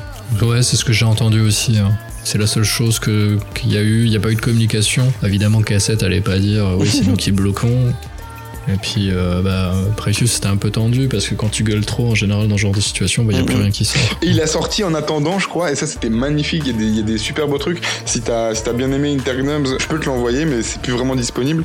Il avait sorti euh, pour tous les gens qui avaient, parce qu'il y a eu plein de précommandes, plein de choses, tout ça. Et donc du coup, euh, je sais plus si les gens ont râlé, mais soit pour faire patienter, soit pour remercier un petit peu la, la fidélité de, de- de certains fans, il avait sorti un truc qui s'appelait Untitled euh, Gratitude. Et c'était en téléchargement, je pense, pendant 24 heures euh, de sa part. Et euh, dedans, on retrouve certaines choses, tant de Reto Aichi que de Sacrifices.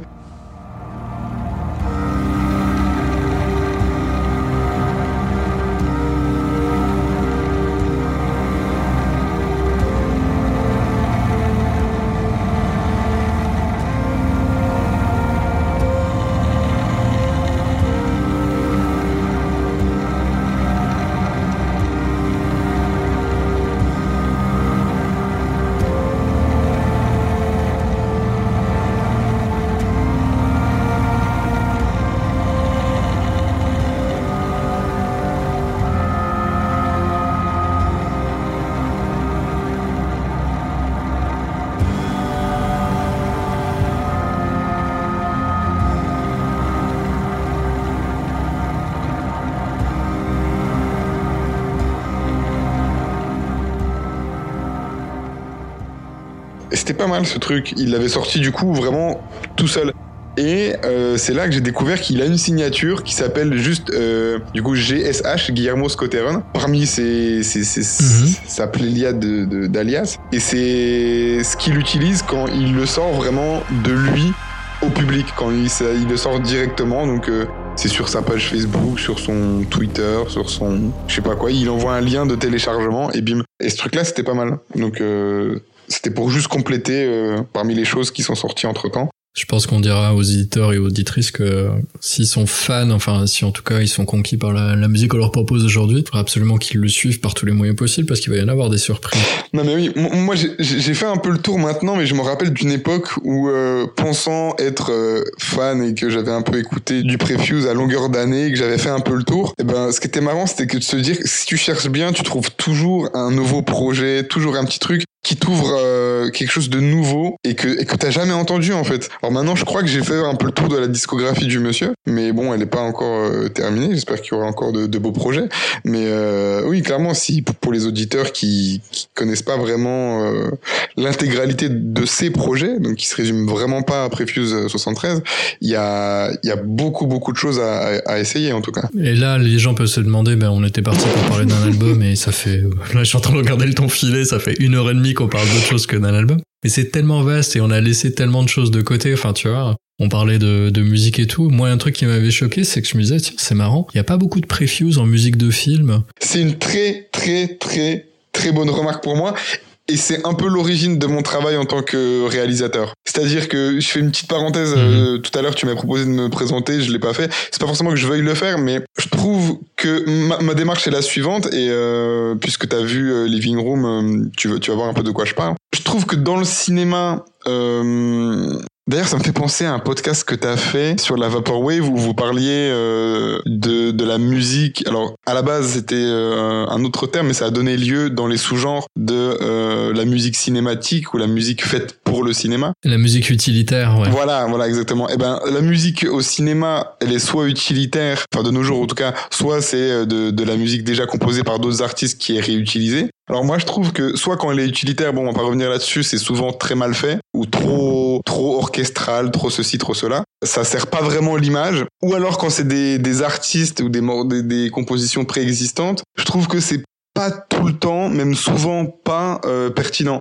Et donc d'un côté, je trouve que dans les films actuels, la musique empathie un petit peu. Et d'un autre côté, je trouve que dans les clips qui servent les musiques actuelles, à part quelques très bonnes surprises, il y en a quand même, il y a pas euh, de choses qui racontent vraiment une histoire ou qui qui sont autre chose qu'un clip. Bon, Ouais. voilà les, les Spike Jonze, tout ça, il y, y en a, il y en a, il y en a, mais c'est pas monnaie courante. Et moi, c'est ce qui m'a un petit peu dirigé vers euh, vers l'image euh, en mouvement, c'est euh, ce manque des deux côtés, le manque d'une d'une musique qui sert vraiment son propos, qui est très proche de l'image. J'étais agréablement surpris, c'est une toute autre parenthèse du, film Good Times avec euh, One Point Never. Et, euh, et c'est de là que je me suis mis un petit peu à, à me diriger tant vers, vers des clips que euh, vers une utilisation de, de musique que je trouvais plus pertinente pour servir certains propos filmiques.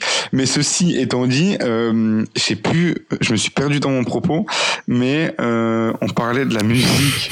Excuse-moi, on parlait de quoi au début? Je me suis perdu. Euh, Euh, que ça t'a incité à, à réaliser. ouais, mais il y avait il y a quelque chose en lien avec Prefuse et ce dont on parlait. Alors. Ah oui, non, voilà, tu te demandais, voilà, ça me revient. Euh, eh ben, il y a un film, je sais plus lequel, et j'avais trouvé l'extrait sur euh, sur YouTube. Il est plus disponible. Il y a un film euh, qui utilise un, un des premiers morceaux de Prefuse. Euh, je sais plus ce que c'est, mais pareil, c'est un, c'est une scène. euh, alors pas vraiment de club, mais je crois que c'est un café ou un, un resto un peu chic, et euh, ça dure 30 secondes. Et je crois que c'est une des seules utilisations au cinéma. Et je trouve que c'est une bonne remarque. Je crois que c'est la deuxième remarque que tu fais où j'ai pas la réponse, mais je trouve que c'est une des remarques les plus pertinentes sur, sur Prefuse. Il y a aucune autre utilisation. Il y a cinéma, mais autre chose. Je crois que c'est juste qu'il a fait une, une ouverture de, d'expo au MoMA ou quelque chose comme ça. Mais il y a aucune autre utilisation de sa musique, alors que ça s'y prête énormément. Pour moi, tu peux appliquer ça à beaucoup, beaucoup de choses. Et euh, ouais, non, il y a un film au cinéma, c'est un film des années 90, je crois. Et euh, si juste il y a une composition d'opéra, je crois, ou de quelque chose comme ça. Il y a Glorious Theme qui est une musique, euh, enfin une BO pour un film qui n'existe pas, qu'il a fait en Ouais, non, 2007 pas ou ça. Ça, je savais même pas. 2005. Re- Redis-moi nom, je ferai des recherches après. Alors ça c'est Glorious Theme et sinon là il y a deux ans il a fait il a sorti un truc avec euh, deux artistes japonaises qui s'appelle Reforé qui est un hommage à Gabriel Fauré. Ou il a taffé sur, sur les interludes, non? Il faisait que les interludes de ce truc-là. Exactement. Ouais, voilà. Ça, j'ai jamais réussi à mettre la main sur euh, sur euh, sur des trucs, mais euh, ça avait l'air intéressant. Alors il faut chercher c'est un truc qui s'appelle Umbrella Ouais, ouais. quelque chose. Je te refilerai Ouais, le lien je l'ai trouvé. T'as pas grand chose hein, mais euh, tu vois à peu Mhm. près le projet quoi. Ouais, donc bah, je te rejoins complètement là-dessus au cinéma. euh, alors que toi-même, tu sais qu'il y a le choix. C'est pas un style. Tu peux trouver beaucoup de choses dans le cinéma. On retrouve très très peu, si ce n'est pas de de Prefuse. C'est vraiment très très étonnant, hein. ou même euh, Reto Aichi, enfin ça s'y Bah prête oui. vachement. hein. C'est un album, euh, bah du coup, euh, dont on peut parler. Alors, moi j'ai noté qu'il est sorti en 2018, du hein, c'est ça. hein. euh, ouais, exactement, 2018. Originalement, il devait sortir en 2017 et sorti en 2018. Donc on parle effectivement de, de ce nouvel album, qui est pas la toute dernière production, mais on y reviendra peut-être rapidement en fin d'émission, qui est donc sous le nom Reto Aichi, qui est le dernier blast qui s'est trouvé euh, en arrivant sur Lex, euh, pardon, Mhm. qui, est, qui est sur cassette, pardon. Et c'est un double album qui s'appelle donc d'un côté The Lapse of the Exchange et Along Moving Often. Et euh, t'avais une super histoire que tu m'as racontée à l'instant sur euh, Reto Aichi. Ouais, sur l'origine du nom, qui apparemment serait euh, un dérivé euh, écrit de euh, d'un écorchage euh, espagnol du titre du film euh, Zatoichi de Takeshi Kitano. Et apparemment, ce serait, oui, lors de, de jeunes échanges de, de Divix ou autre format, donc du coup de Scott, qui lui serait resté un peu en tête euh, ce Zatoichi écorché euh, de manière latine en, en Reto Aichi. Mais de toute façon, on retrouve un petit peu cet esprit du, du personnage, parce que donc c'est un masseur aveugle, euh, Zatoichi, qui est très qui est très solitaire en fait et euh, bon on le retrouve dans le terme euh, alone moving often et ça ça a souvent été euh, la solitude malgré des des collaborations euh, très nombreuses, un thème euh, beaucoup développé par euh, par Guillermo et donc du coup par cette nouvelle incarnation, ce, ce nouveau nom, tout ça pose un petit peu le, le cadre, le contexte de, de, ce, de cette nouvelle incarnation. Et je crois qu'on avait déjà parlé ensemble. Il a créé un compte Twitter propre au, à ce projet-là. Et c'était un, un penseur euh, et grand magistrat iranien, je crois, euh, qu'il avait choisi, qui s'appelle Ostad Elahi, euh, qui est aussi un grand penseur spirituel qui a beaucoup écrit euh, sur comment euh, dans la société actuelle, donc enfin dans sa société actuelle, je crois que c'est des, des écrits qui datent un petit peu maintenant, bien vivre sa solitude et que ce soit pas Mhm. perçu comme euh, justement euh, de la solitude et la solitude dans dans dans la cité dans dans les dans les villes dans voilà et euh, et donc ça plus le Zatoichi plus euh, plus le titre euh, du, du, second volet et cette description Bandcamp dont, dont tu vas nous parler, je trouve pose déjà beaucoup le cadre de ce qui est proposé dans dans ce dans ce Reto Aishi. Donc effectivement, il y a une description euh, qui est très très claire, qui est très très belle.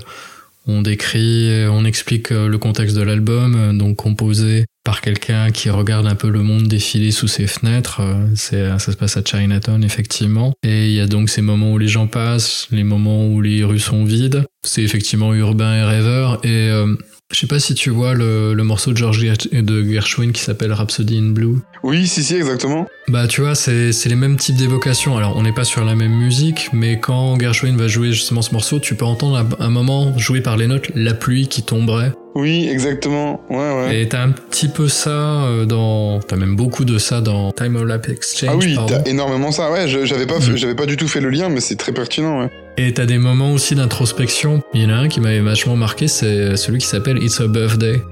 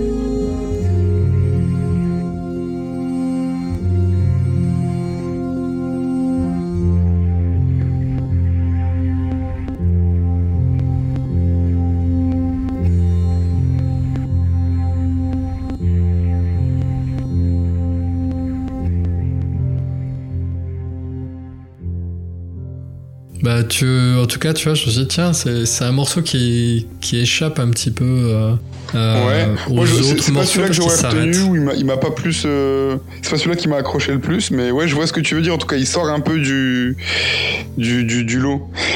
Il me fait penser sur, sur Sacrifice à euh, quelque chose comme, euh, c'est pas Late to the Party, mais euh, Her Desire is to be left alone ou quelque chose comme ça.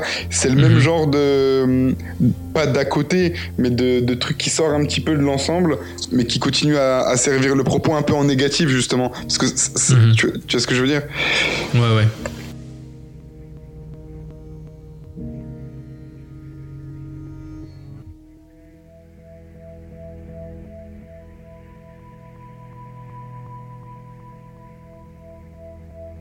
Moi, les, les morceaux que j'ai vraiment retenus dedans, c'est euh, c'est le Zato Lulabi part 2.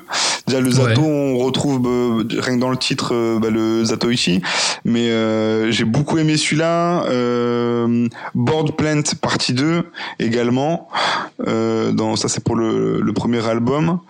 Euh, et dans ce que j'ai retenu, ouais, bah, c'est le Saut Contrat, celui pour, pour lequel j'ai justement euh, fait un, un petit film.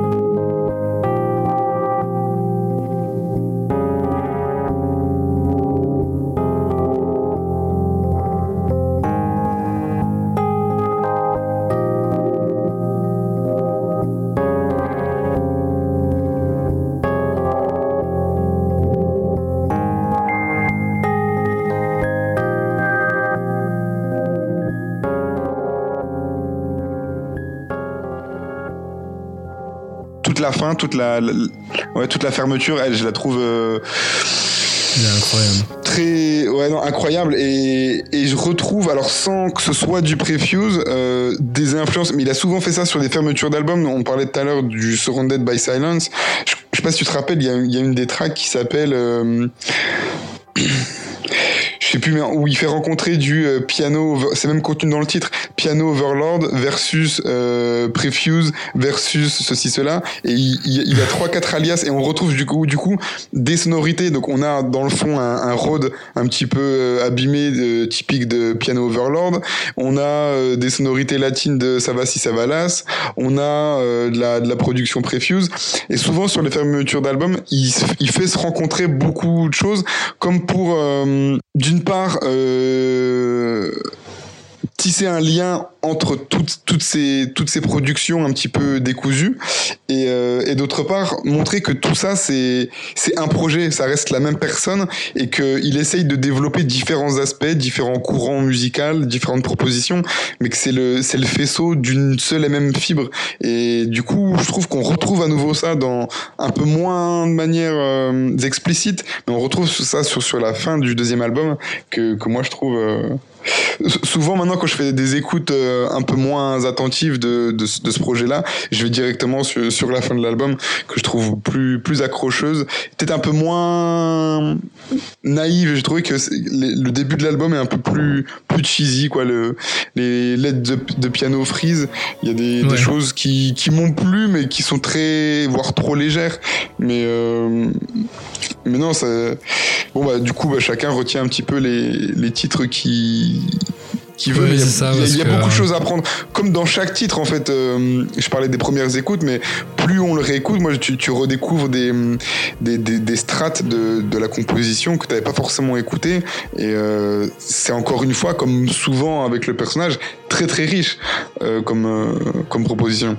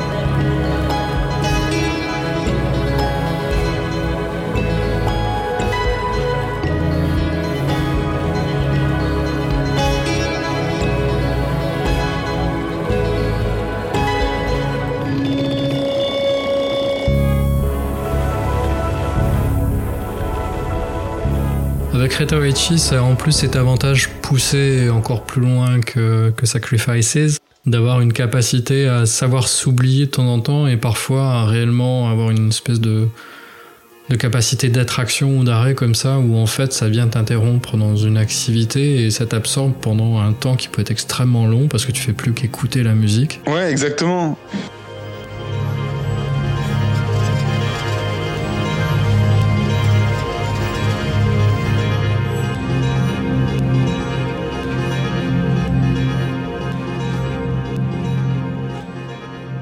C'est une écoute plus apaisée, mais où des fois même tu vas sans forcément ne plus écouter, mais reléguer l'écoute, justement si tu marches ou chose, comme une musique. Alors pas forcément de fond, mais ça va moins te prendre ou moins euh, être omniprésent. Ça va être, euh, tu peux l'écouter de manière plus distante et justement regarder autour de toi, alors que ce soit l'urbanité ou, je crois que quand tu parlais de la description du Bandcamp, la deuxième phase, euh, je crois qu'il a un moment où justement il essaye de s'exclure de, de, voilà, de la grande ville, de prendre un peu de recul, d'aller euh, un peu à, à la countryside, etc.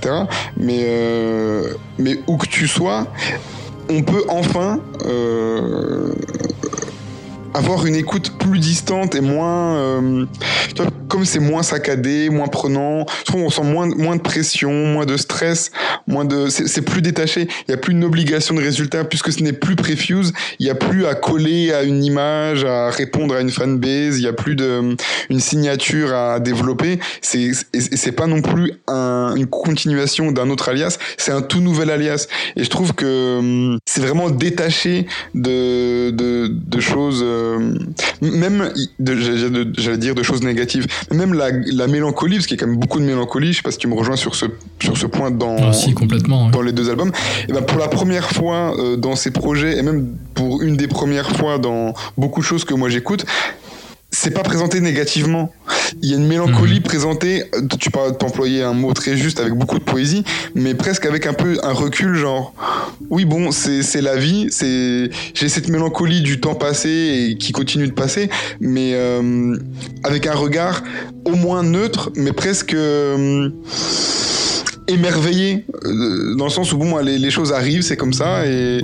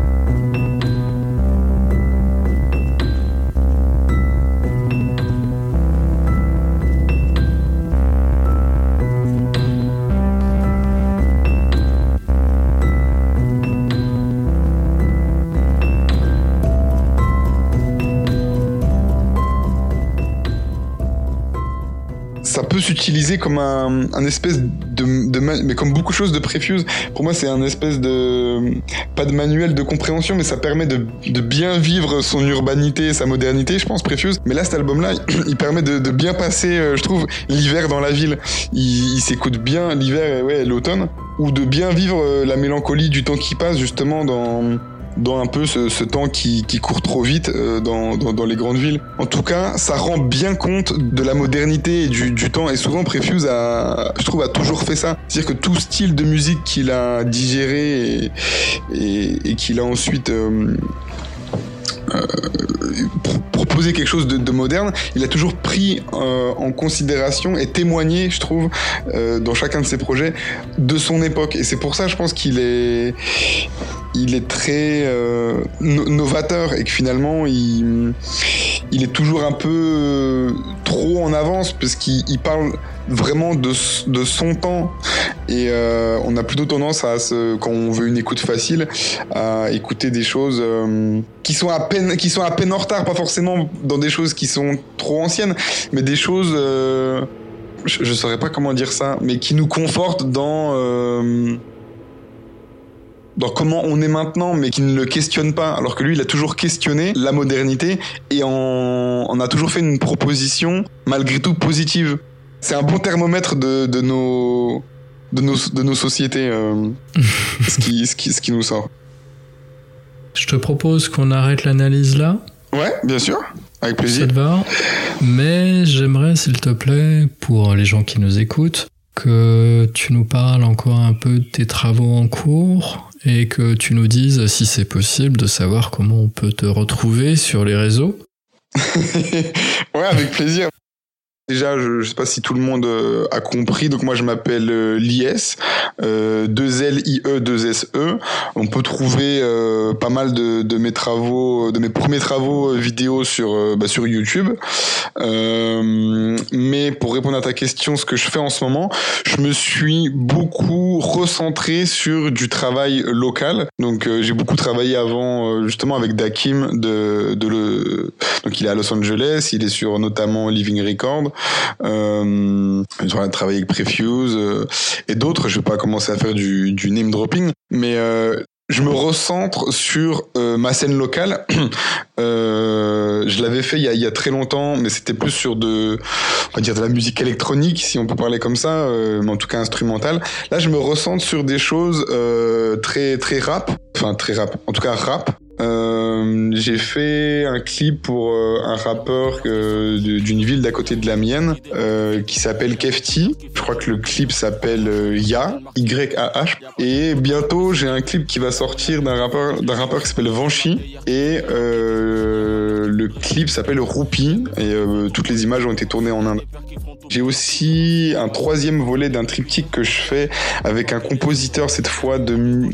Il en parlerait mieux que moi. En tout cas, c'est c'est- un sound designer euh, qui fait des, longues plages instrumentales euh, que j'ai vu en concert euh, dans un squat le 79 euh, quartier Bresson à Pantin, donc ma ville. Suite à quoi on a déjà fait deux films ensemble dont le deuxième justement c'est marrant Dakim a vu le deuxième et est revenu vers moi et a revoulu travailler avec moi à nouveau en voyant ce truc là qui s'appelle euh, Dwarf Jiggling donc D R A U G H T espace G I 2 L euh, G I 2 G L I N G.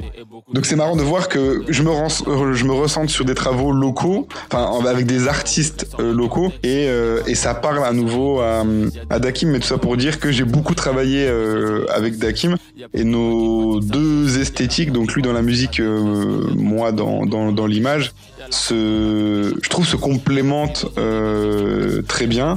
Et pour finir de répondre à ta question sur ce que j'ai en cours, j'ai fini par proposer justement à Dakim de euh, cette fois ce soit lui qui filme les, les images parce qu'on on, on a quasiment aucune image de Dakim sauf dans un documentaire qui s'appelle All Ears un truc comme ça et un autre documentaire sur euh, doit être Not a Beat Not a Scene. Mais on n'a aucun euh, clip euh, pour Dakim si ce n'est bah, pour prêcher pour ma paroisse les miens. Mais j'aimerais cette fois qu'on ait des images un petit peu de, son environnement ou donc je lui ai laissé carte blanche. Et c'est ça le, prochain un des prochains pro- projets parmi ceux que j'ai déjà cités. Je mets pas en avant énormément mes travaux vidéo, je les laisse sur YouTube et euh, parce que la vertu du truc c'est plutôt d'être projeté dans le monde réel. Je tiens beaucoup à ça. Là, je parlais justement avec euh, Vanchi, le rappeur euh, euh, pour qui j'ai fini le clip Roupi, mais il est pas sorti parce que j'aimerais avant qu'il sorte, euh, le projeter, même si c'est une petite salle, même s'il y a cinq personnes, pour moi c'est important que ce soit d'abord dans le monde réel avant que sur Internet. Pour moi, c'est un peu de la sauvegarde, parce que sinon ça traîne sur des. Alors c'est pas la meilleure des qualités, mais ça traîne sur des disques durs à gauche à droite, et je me dis, bah si un jour euh, je les perds ou si ça se démagnétise ou je sais pas trop quoi, bah ils seront toujours là. Donc euh, merci euh, les data centers et désolé euh, la planète. Mais euh, mais tout ça pour dire quoi que voilà, j'ai fait des projections. alors j'ai une une série, j'ai monté une série qui s'appelle Tissu de transport. Alors dedans. on retrouve beaucoup de choses. hein. On retrouve bah, Mao Yende du, de Boucan Record. Il y a du Rasji, il y a du Diabaz. Il y a beaucoup beaucoup de choses. Il y a certains beatmakers d'un label parisien qui s'appelle Menace, fondé par Midori, qui a fait des passages à, à Dublab, etc. euh, qui travaille beaucoup avec le Japon. Bref, euh, bah, cette série-là, Tissu de transport, euh, je crois qu'elle est intégralement visible sur. De manquer quelques épisodes, là on en à la saison 5, elle est sur YouTube, mais euh, principalement je l'ai projetée.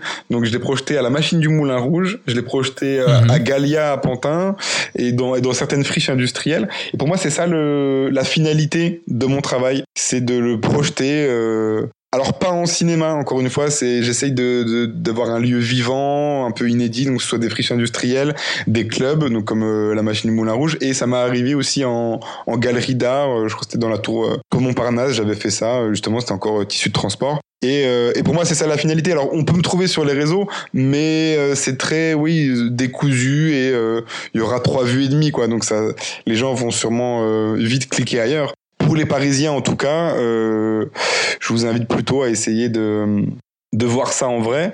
Et pour les non parisiens euh, oui bah il y a, y a toujours YouTube. Mais c'est principalement YouTube. Il y aura pas vraiment d'autres réseaux sociaux.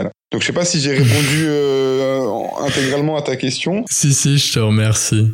Ce que je te propose, c'est que si t'es d'accord, je mettrai en description euh, les liens euh, qui renvoient vers tout ce que tu as indiqué, ta série. Ouais, bah, au moins, pour que ça colle au sujet, au moins les trucs Prefuse, ouais, t'as Living Room, et, euh, et l'autre truc, bah, c'est le saut contrat, bah, du coup, qui, est dans le sujet pour, pour le, le Reto Aishi, puisque ça appartient au, au- deuxième CD. Mais après, oui, tu, tu mets ce que tu veux, ouais. On parlait ensemble du Untitled Gratitude. J'ai fait aussi un Mhm. film qui a été projeté euh, sur toutes les images vidéo qu'on trouve euh, de Prefuse. C'est sur YouTube, tu tapes euh, donc GSH. Mhm. Du coup, c'est sorti sous ce nom-là officiellement. Hein, c'est pas moi qui euh, intitule ça comme ça. Et Untitled Gratitude, euh, je crois que c'est numéro 8. Et ben, tu vas trouver un- une espèce de compilation que j'ai fait de toutes les images qu'on trouve de lui, avec un style de montage du coup qui, qui m'est très euh, propre. L'image défile tel que moi, euh, je me fais des films en écoutant justement des, des, des, des travaux de Prefuse.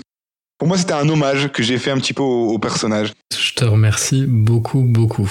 C'était un vrai plaisir de, de partager euh, tout ce temps avec toi et surtout de parler d'un sujet. euh, je, je- je me répète, mais ça m'a vraiment surpris très très agréablement qu'un un Français, quelqu'un en France, euh, s'intéresse comme tu l'as fait de près, juste au- au-delà de citer un nom, euh, au personnage. Bah, c'est agréable. Bah, je te remercie, c'est très flatteur.